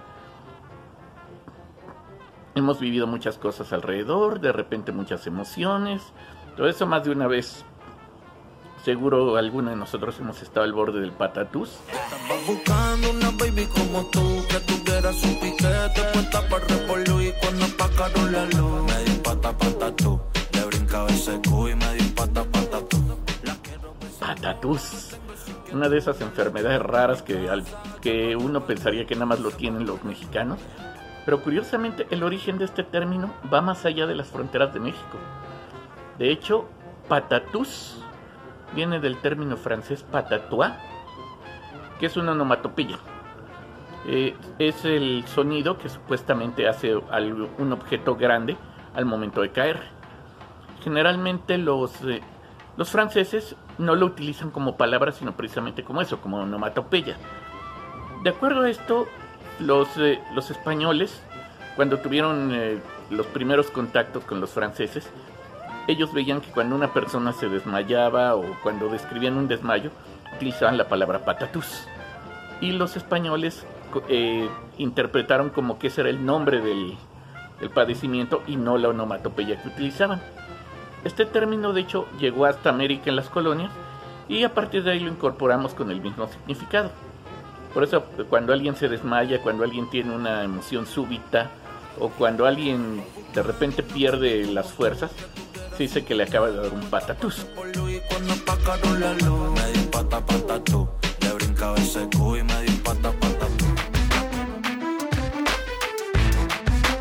No olvides seguirnos en nuestra página en Facebook. Aquí estamos, México. Si tu ciudad cuenta con alerta sísmica, recuerda que puedes tener hasta 60 segundos para ubicarte en un lugar seguro. No bajemos la guardia. Continuamos. Eh, eh, ya sabemos por qué decimos y por qué se dice patatús. De escucharlo me dio el patatus. Oye, pero esa frase sí, sí la dicen normalmente los, los mayores, ¿verdad? Ya los, los niños, los chavos. ¿no? Como tú comprenderás. Solamente, la lástima que no está Noemí, porque seguro, Naomi, perdón, seguramente ella sí, sí la ha de decir o la ha de escuchar. ¿No? Pero sí, sí, sí era como común del patatús. Bueno, pues vamos a hacer a esto que sigue Jesús, es de lo que tú tienes. Lo que significa el Alzheimer. No, hablemos de México. No, vamos a hablar de este del significado de México, ¿no? Ahorita que estamos en el mes de la patria y que pues debemos estar orgullosos de México, no tanto de algunos de nuestros congéneres eh, mexicanos que algunos como eh, estábamos viendo pues son muy prepotentes, eh, hacen trampas, son corruptos, etc. Bueno, pero mejor vamos a escuchar esto que ¿por qué México se llama México?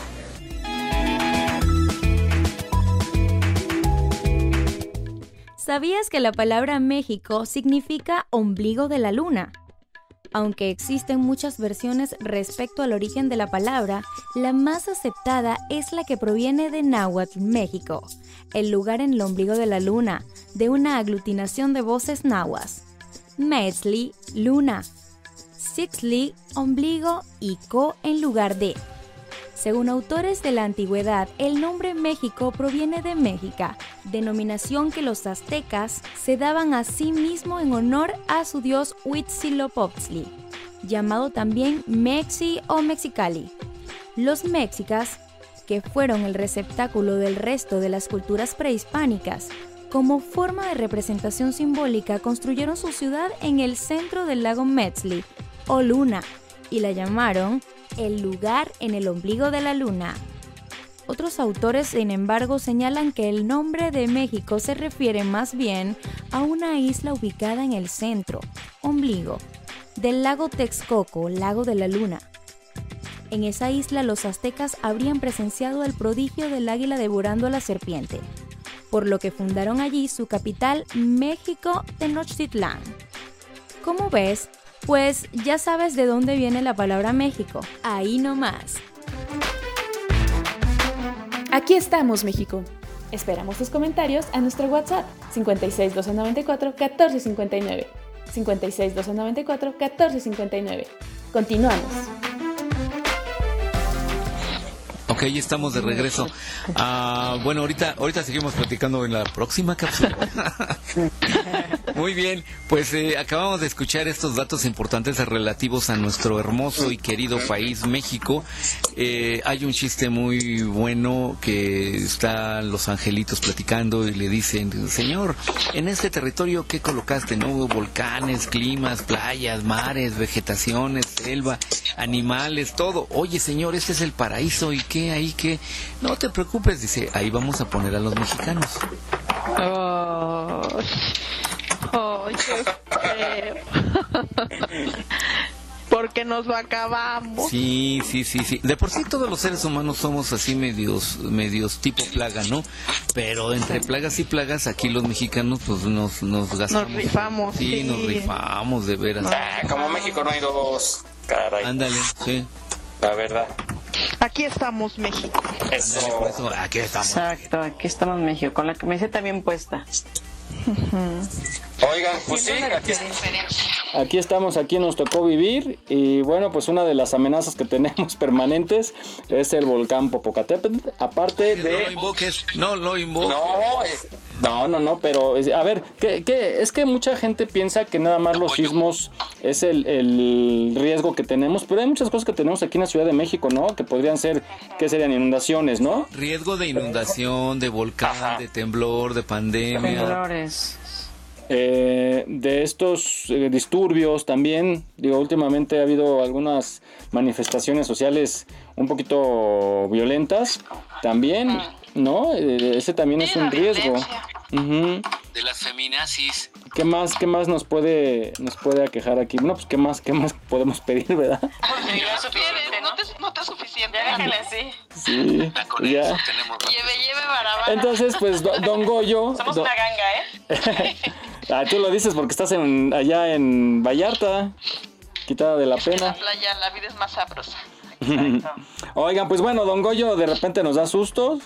Eh, ya lleva años como que dándonos sustos. La gente que vive alrededor dice, bueno, así es Don Goyito, de repente se enoja, pero no pasa de ahí. Pero la realidad es que podría algún día darnos un susto mayor. Y pues hay que estar preparados. Pero bueno, vamos a, a escuchar cuáles serían los afectados, los estados afectados en caso de una explosión del Popo. Vamos a saber qué pasaría con la Ciudad de México en caso de que el volcán Popocatépetl haga erupción.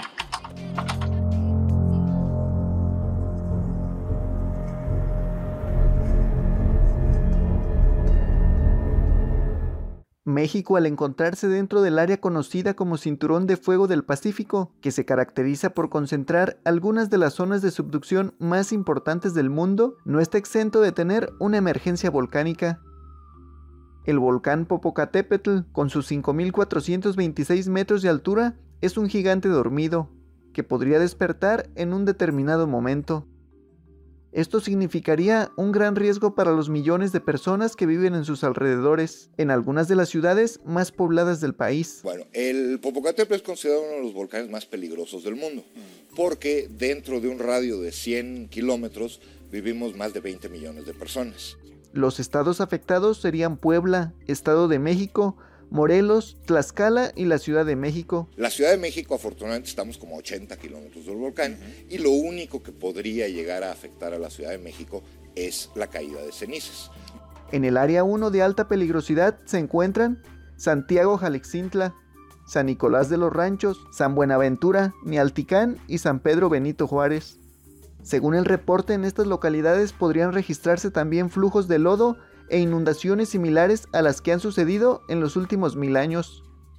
En el área 2 de peligrosidad media, a Atlixco, Izúcar de Matamoros, San Andrés Calpan, Tianguismanalco y Huaquechula. El reporte indica que hay el mismo riesgo que en el área 1, aunque con menor incidencia en los últimos 15.000 años. En el área 3 de menor peligrosidad se ubican los municipios de Huejotzingo, Cholula y Chietla. El estudio establece que tienen menos probabilidad de ser alcanzados por el evento eruptivo, lo que ha sucedido en dos ocasiones en los últimos 40.000 años. En otro de los mapas se establecen los semáforos del volcán y sus fases. De esta forma, el semáforo verde fase 1 es calma y verde fase 2 son mínimas fumarolas y actividad sísmica esporádica. La alerta amarilla representa estar atento y prepararse para una posible evacuación. La alerta roja implica una evacuación inminente. En México existen 48 volcanes activos, entre los que se encuentran el Popo, el volcán de fuego de Colima, el Ceboruco en Nayarit, el Pico de Orizaba y el volcán Chichón en Chiapas. Precisamente el último desastre volcánico en México tuvo lugar en Chiapas en 1982, tras la erupción del volcán Chichón, que estuvo inactivo 500 años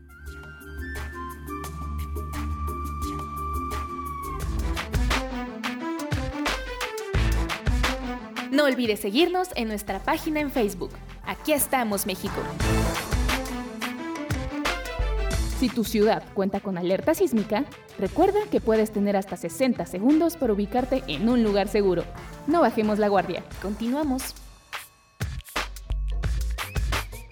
Muy bien amigos, aquí estamos de regreso, eh, estamos conociendo un poquito más de Don Goyo y pues la verdad como platicábamos antes, ¿no? De que aquí en la Ciudad de México tenemos alguna buena dotación de riesgos que pueden suceder, ¿no? Además por estar en una cuenca, la cuenca del Valle de México, pues en dado caso de que lloviera muchísimo, pues nos volvemos a inundar otra vez como sucedió hace como unos 300 años más o menos. Les digo que Jesús viaja en el túnel del tiempo. Oigan, no, sí, este. Pues bueno, pero por el otro lado es. eh, cuando hace viento y tiene. El, el popo tiene su parte superior con nieve, se ve padrísimo, parece un hermoso paisaje. Oficinas que tienen la vista hacia los volcanes se ven preciosas en la mañana, no sé si han visto. Incluso viajando en el Sí, Metrobús, eh, ya cuando va llegando a la estación esta de periférico de Perisur, se ve padrísimo, así con, con el amanecer, se ven muy bonitos los volcanes y más cuando tiene su fuma- fumarola así chiquitita, bonita, está para, para cuadro, ¿no? Pero pues bueno, esos son los riesgos que tenemos. Vamos ahora con nuestro colaborador Miguel Galván, que nos va a hablar, él es especialista en protección civil, eh, tiene eh, muchas áreas, y nos va a hablar de la mochila de emergencia, que esta mochila hay que tenerla lista para cualquier emergencia precisamente y tenerla al día y tener ¿Ustedes tienen la suya ya, chicas? Ah, pues ya siéntate. Es dulce de guayaba. Yo tengo, tengo mis documentos ya en un folder, los documentos importantes. Tengo ahorita la verdad nada más tengo eso, pero sí necesito hacer mi mochilita. Sí, oigan, miren, nos dice, nos escribe Rosy Pastén, que es eh, una de nuestras radioescuchas. Ay, saludos. Y, y su familia, hombre, la, la sienta a desayunar escuchando el programa. Buen provecho. Dice, dice, tiene razón, dice, hay gente que le hace ofrendas para que esté tranquilo, hablando del volcán. Y bueno, según las creencias, ¿no? Y nos manda unas fotos que les vamos a subir a nuestra a nuestra página en Facebook, aquí estamos México, justamente volcán con nieve, lo que estamos platicando, ahorita las vamos a subir, se ven preciosas y dice precisamente que le hacen ofrendas y eh, pues la gente de por ahí ya se acostumbró a vivir con Don Goyo. Gracias Rosy, muchos saludos y buen provecho. Saludos, Rosy. Y eh, bueno, pues platicábamos de la mochila, eh, falta Vane, nos iba a platicar de la mochila.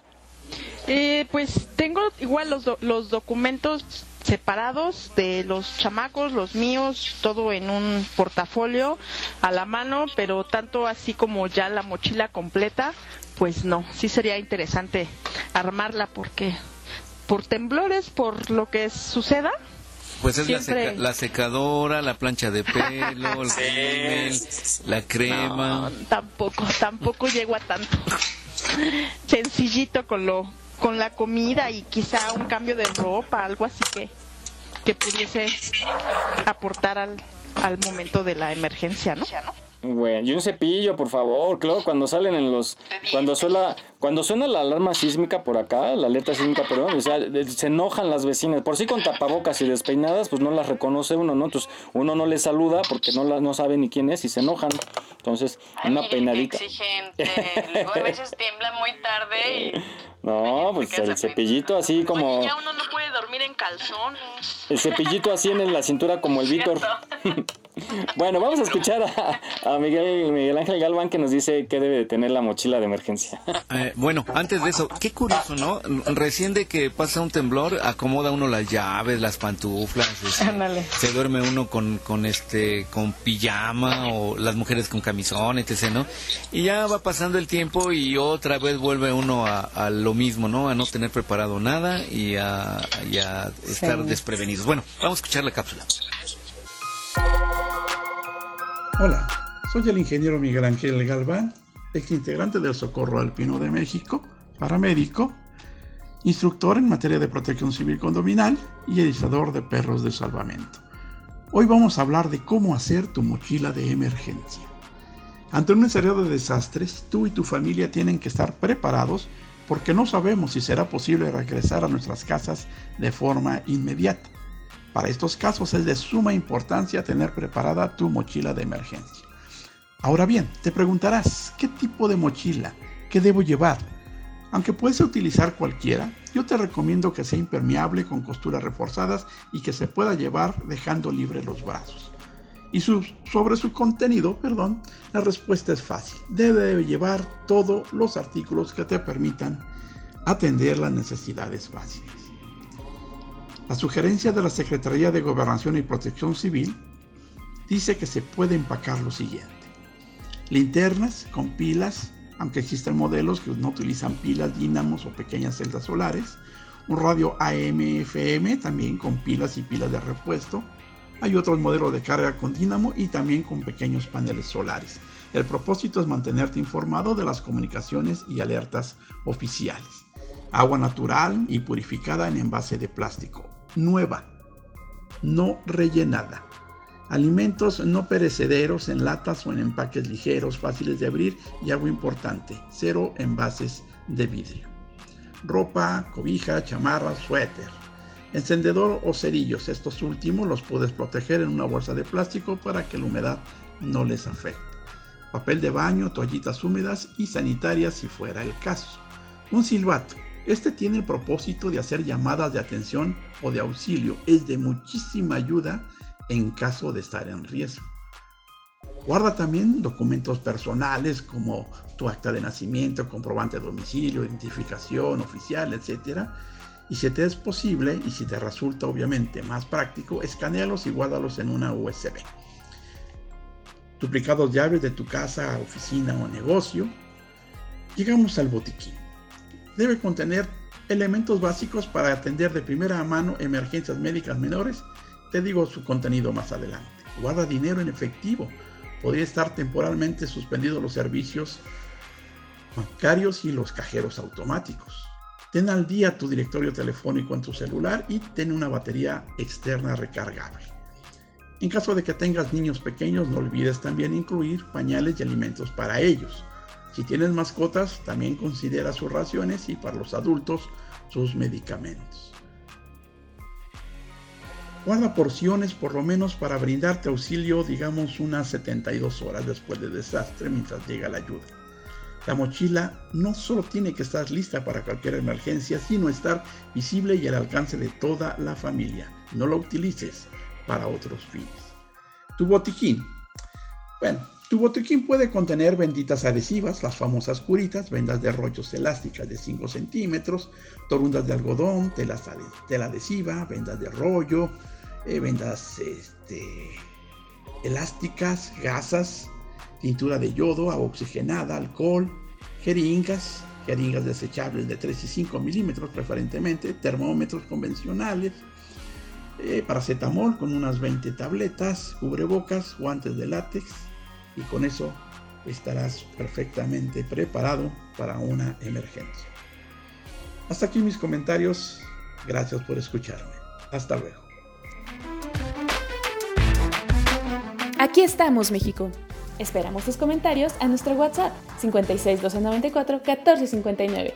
56 294 1459. Continuamos.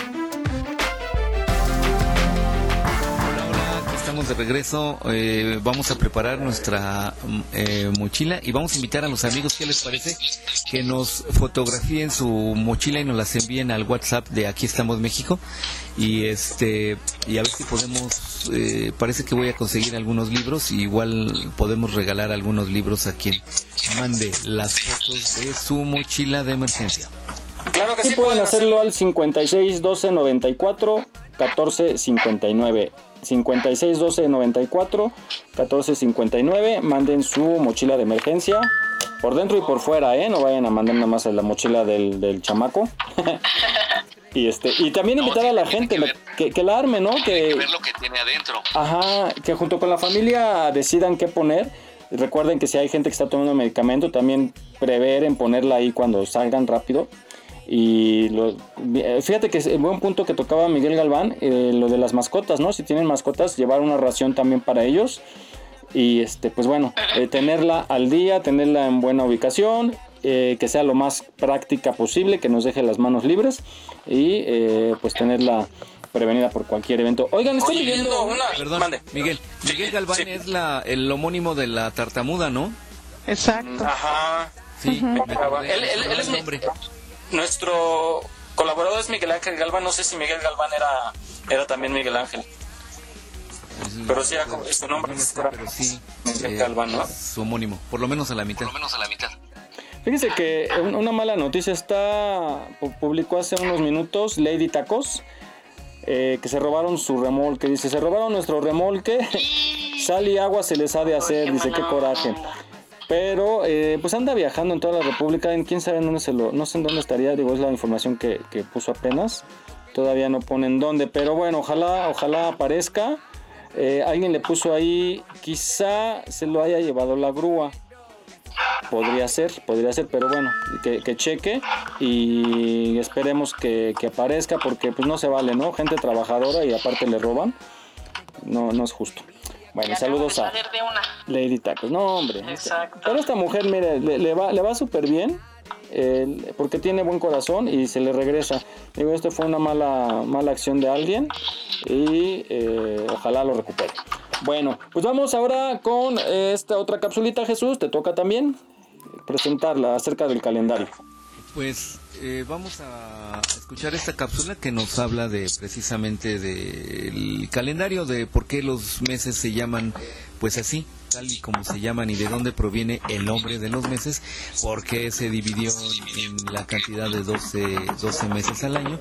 Y bueno, pues más eh, preciso vamos a escuchar esta cápsula. ¿No te parece raro que el año tenga 12 meses? ¿Que los meses tengan cada uno diferente número de días? ¿Que las semanas no quepan enteras en los meses? ¿Cómo surgió este embrollo que dificulta los cálculos? ¿Quién inventó el calendario? Empecemos por las unidades que no tuvimos que inventar. Los días son los ciclos naturales más evidentes. Después siguen los ciclos lunares. Ya desde la prehistoria, nuestros ancestros se dieron cuenta de que la luna va cambiando su apariencia y vuelve a su estado original en poco más de 29 días. El otro ciclo natural es el año. El sol y las constelaciones siguen un camino ligeramente diferente cada día y después de 365 días y cuarto, vuelven al camino original. Los antepasados se dieron cuenta de que las posiciones de estos astros coincidían con temporadas de frío, calor, lluvia o sequía, por lo que era de vital importancia llevar un registro y poder anticiparse. Usando estos tres ciclos naturales, el día, la lunación y el año solar, desde la edad de piedra surgieron diferentes sistemas de medición del tiempo o calendarios. La medición del tiempo era tan importante que se construyeron sitios como Stonehenge y se encomendó a sacerdotes su cálculo. ¿Y las semanas? Se cree que originalmente eran la división del ciclo lunar en cuatro fases. 28 días entre 4 dan 7 días por semana. Los babilonios fueron los primeros en usar el sistema de 7 días, intercalando un día extra de vez en cuando para completar los 29. El sistema de 7 días, con el sábado como día de descanso, era usado por los judíos por prescripción divina y fue adoptado por los demás pueblos vecinos. Los romanos, por ejemplo, usaban un sistema de 8 días donde el octavo era el Nundinae o Día del Mercado. Con el tiempo se acoplaron a la semana de siete días. De hecho, el emperador Constantino fue quien hizo la transición oficial. Se conservaron los nombres romanos de los días que correspondían a los astros. Lunes, día de la luna. Martes, día de Marte. Miércoles, día de Mercurio. Jueves, día de Júpiter. Viernes, día de Venus. El sábado correspondía a Saturno y ese nombre queda en el inglés.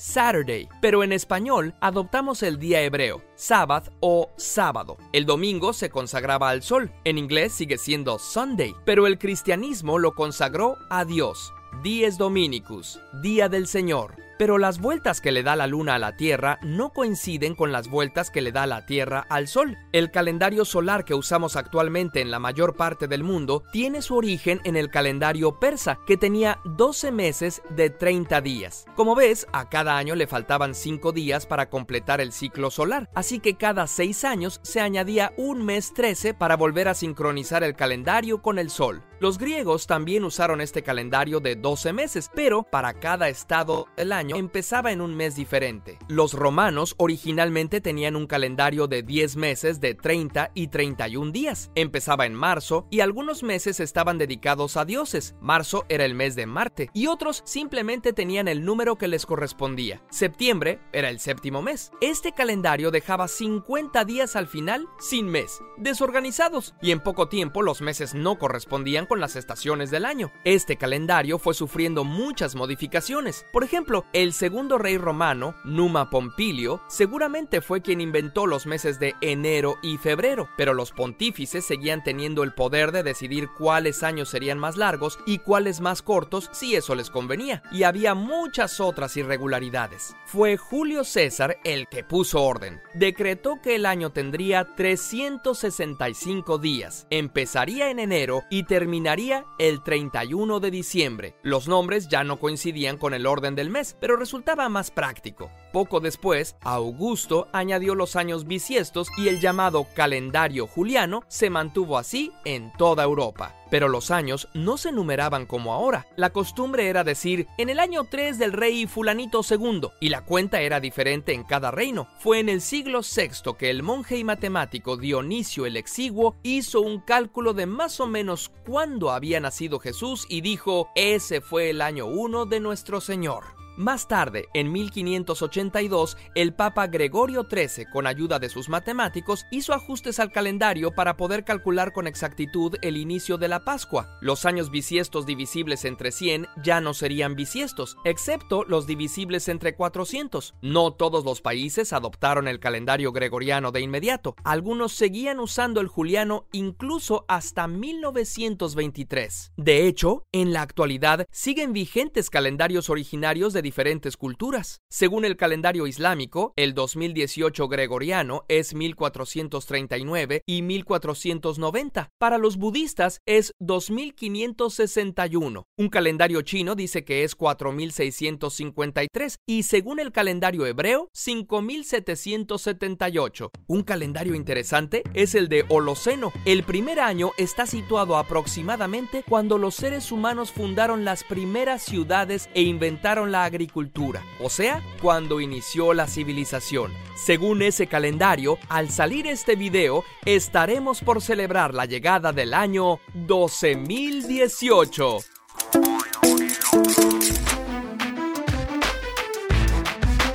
No olvides seguirnos en nuestra página en Facebook. Aquí estamos, México. Si tu ciudad cuenta con alerta sísmica, recuerda que puedes tener hasta 60 segundos para ubicarte en un lugar seguro. No bajemos la guardia. Continuamos. Aquí estamos de regreso. eh, ya sabemos por qué los meses se llaman como se llaman. Muy bien, chicos, adelante. Chicos, chicas, chicos, Oye, chicas. oye, el año 2018, imagínate cómo será, cómo será. Ah, imagínate. Yo me, me acuerdo, Van, no sé si te acuerdas que decíamos, pensábamos en el año 2000 como algo bien lejano. Nos imaginábamos los carros volando, ¿no? Y todo así bien, bien espacial. Ya estamos en el 2020 y los carros siguen sin volar. pero, pero, pero sí nos imaginamos así todo bien, bien futurista, bien galáctico. Futurista.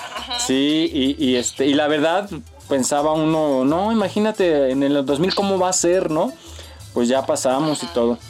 Así ha habido avances en De tecnología. lo análogo a lo digital. Ya, por lo menos. Pero pues ve, luego nos falla lo digital. nos traiciona. Este, eh, pues sí, eh, quién sabe cómo será. Imagínense dentro de unos cuantos años cómo será la tecnología y todo.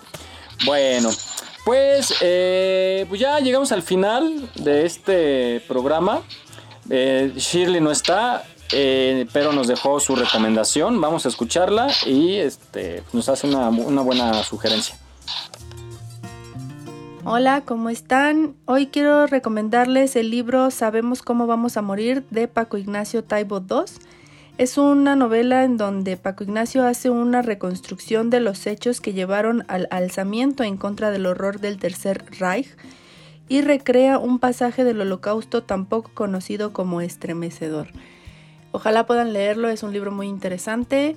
Por favor, no dejen de usar cubrebocas y si no tienen que salir, no salgan. Cuídense mucho y nos escuchamos el próximo sábado. Gracias Shirley, te extrañamos. Las extrañamos a todas, pero ya estarán acá. Shirley, un abrazo. No, Naomi, Amón.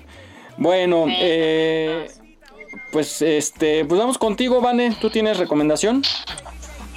Así es, con todas estas horas que pasan en la computadora, eh, yo les recomiendo que terminando de, de una clase, dos minutitos, pongan a sus niños a, a- parpadear para que se vuelva como a hidratar el, el- el ojo. Y pues siempre está en que se paren, que se vayan a dar así como que su una corrida igual y al, al recorriendo toda la toda la casa para que eh, pues muevan piernas, muevan el cuerpo, muevan los brazos, esos dos minutitos de transición de una clase a otra les va a ayudar también para que vuelvan a poner la atención en lo que sigue y que el cuerpo pues no esté totalmente sentado esas tantas horas que estén ahí pegados a la computadora, ¿no? Porque no falta el niño que termina la clase y en lugar de pues de pararse y sacudirse, pues se pone a ver videos o, sea, o agarra su celular, ¿no? Cambia de una pantalla a otra. Entonces yo les recomiendo que pongan a sus niños a moverse esos minutitos de transición y que vuelvan a retomar su clase y con más con más atención. Venga, venga. Oye, pero sí están. ¿De, de cuánto es la clase? Como de 40 minutos, ¿no? ¿50? 50, 50 minutos. Se me hace mucho para un niño. Está- o sea, estar sentado y todo el tiempo viendo la pantalla, como dices, muy buena sugerencia, pero ligarse luego a otra clase de 50 minutos. Sí, ¿cuántas clases son, Vane? Eh, mira, son... Ay, pues... ¿Cuántas horas en total? Como ocho. Mira, eh, empiezan a las ocho y media y terminan a las dos y media. Obviamente tienen sus break entre una y otra de 10 minutos y tienen su recreo de media hora, ¿no? O sea, no es... Entonces, esa media hora yo procuro que, que desayunen, les tengo su vasito de agua al lado y en esos 10 minutitos de transición de una a otra, este, salte, darte una vuelta aquí en la bicicleta, estamos en una cerrada, entonces no pasa, no pasa nada, no sale nadie y tratar de, moverles esos 10 minutitos para que no se vuelvan a, a conectar en la, en la misma pantalla y que retomen. Que retomen. Muy bien, pues muy buena recomendación, eh, porque sí es bastante tiempo para los, los muchachos estar ahí. Bueno, Mary. Pues mira, yo les tengo una excelente recomendación para que vengan a visitarnos aquí a Vallarta. Aquí en Jalisco hay una campaña que se llama No te rajes. Y bueno, pues es obviamente con el fin de apoyar el turismo en los destinos de aquí de Jalisco. Uno de ellos es, pues, es Puerto Vallarta y nos están ofreciendo eh, noches en hotel de 3x2. Incluyen descuentos en hospedaje, en comida, en experiencias. Incluyen una cuponera que la pueden revisar en la página coupons.visitpuertovallarta.com. La promoción la guardas, te generan un, un código QR y hay que revisar obviamente las condiciones y la vigencia, la mayoría son hasta el 31 de diciembre y viene dividida en hoteles, restaurantes, actividades y servicios. Algunos de los hoteles son el Marriott, el Westin, eh, Garza Blanca, Crown Paradise y también hay descuentos en Spa, en Fiesta Americana y en Melía. Obviamente, sí, le- obviamente con los protocolos que dictan las autoridades de salud, por favor, si llegan a venir, eh, tomen sus precauciones en el, durante el viaje, antes, durante y después del viaje, ya estando también aquí. Y pues aquí con mucho gusto lo recibimos. Ah, pues muchas gracias. Esas recomendaciones son muy buenas, esas promociones, hay que aprovecharlas ahorita y, así nos ayudamos todos, ¿no? A lo mejor, obviamente ahorita todo el mundo ya quiere salir, ya está fastidiado del encierro, a lo mejor los papás han decidido llevar a la familia, pero tranquilitos, respetando, como dice Mary, todas las indicaciones que se nos den en el aeropuerto, en el vuelo y en el hotel y a los lugares que haya que visitar hay que informarse primero. Sería buena opción como hablar al hotel, ¿no? Primero desde, desde antes de planear el viaje eh, para saber qué se puede hacer, qué no se puede hacer allá, qué recomendaciones les dan e ir preparado para todo eso. Pero muy buena propuesta. Ojalá eh, se reactive poco a poco la economía en este rubro, que tú también trabajas en, en el rubro de entretenimiento, Mary, y pues es, ha sido el más castigado, ¿no? Entonces... Ojalá, eh, depende de todos, así que respetar para que regresemos más pronto a la normalidad. Bueno, a la nueva normalidad. Oigan, pues ya Rosy Pasté nos mandó su mochila de emergencia y nos mandó lo que tiene ahí. Ya la publicamos en la página por si la quieren ver. Aquí estamos México en Facebook. Ahí la pueden ver. Ya se ganó. ¿Qué se ganó Jesús? ¿Qué se le va a regalar? Un regalo. Un libro. Te voy a mandar la foto del libro. Este nuevecito de paquete para que se la haga llevar, eh, se le haga llegar la, primero la foto y luego a ver nos ponemos de acuerdo cómo le hacemos llegar el libro. Perfecto. Ahí tienen ustedes ya. eh, nos mandó la foto de su mucho. Muy bien, pues está preparada. Es una mujer preparada. Muchísimas gracias y nos escuchamos la próxima semana. Vane, muchísimas gracias. Que se la pasen lindo. Gracias. Y eh, Mary también, muchas gracias por tu participación el día de hoy. Gracias, gracias a todos. Saludos a todos los que nos escuchan y quiero mandarle un saludo y un beso y un abrazo a mis papás que vinieron a visitarme la semana pasada. Los amo y gracias por escucharnos. Qué bueno, felicidades también eh, a ellos. Y eh, también pues saludo a Mon, a Naomi que, y Shirley que no estuvieron presentes hoy, pero la próxima semana ya estarán por aquí. Bueno, adelante Jesús, muchas gracias, nos escuchamos la próxima semana. Pues muy bien, chicas. Eh, Vane, Mary, Miguel, muchas gracias y sobre todo al público que nos escuchó, que nos dedicó este tiempo, su tiempo para escucharnos y para pues entretenerse un poquito. Y bueno, pues nos escuchamos en ocho días. Eh, que tengan un excelente fin de semana y pues los, los vamos a dejar con esta esta mm, poesía que es muy famosa, se llama Desiderata. Eh, muy buena, eh, nos hace pensar y reflexionar. Y bueno, pues los dejamos en compañía de esta poesía. Y pasen un excelente fin de semana. Hasta pronto. Nos vemos. Bye. Adiós. Saludos.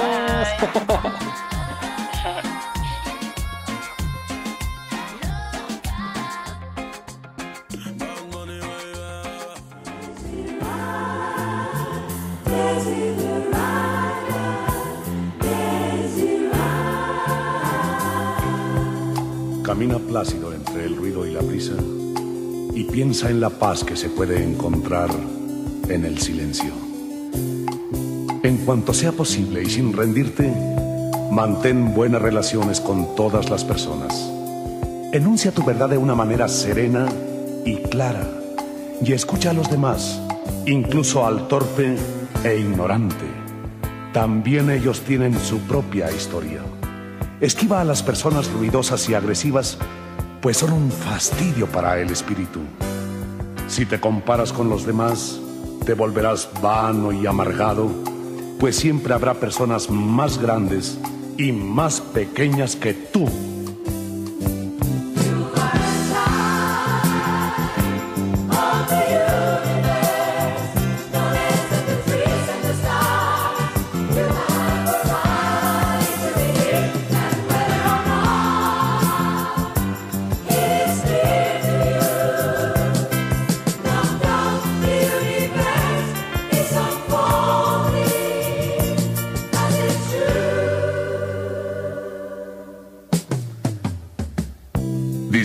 Tus éxitos lo mismo que de tus planes.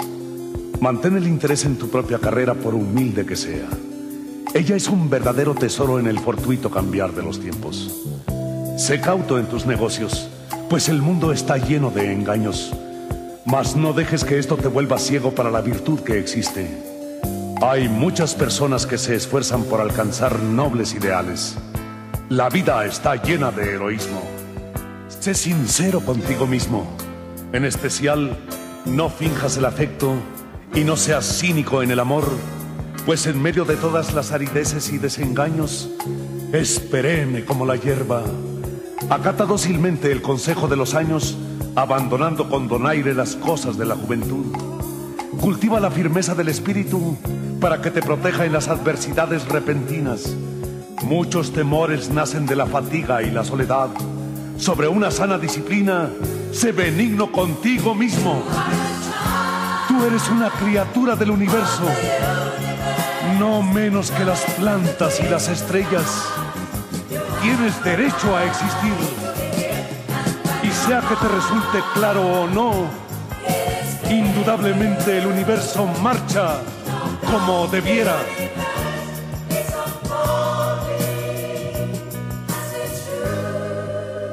Por eso, debes estar en paz con Dios, cualquiera que sea tu idea de Él y sean cualesquiera tus trabajos y aspiraciones.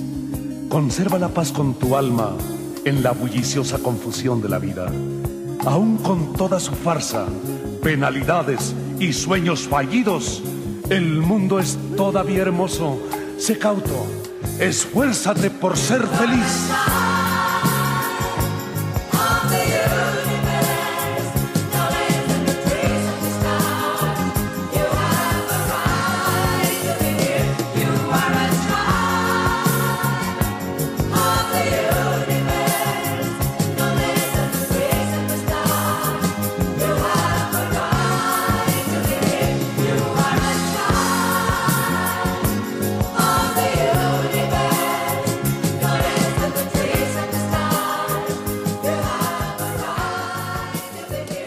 Escuchando Radio Yus, transmitiendo desde la Ciudad de México a través de www.radioyus.com.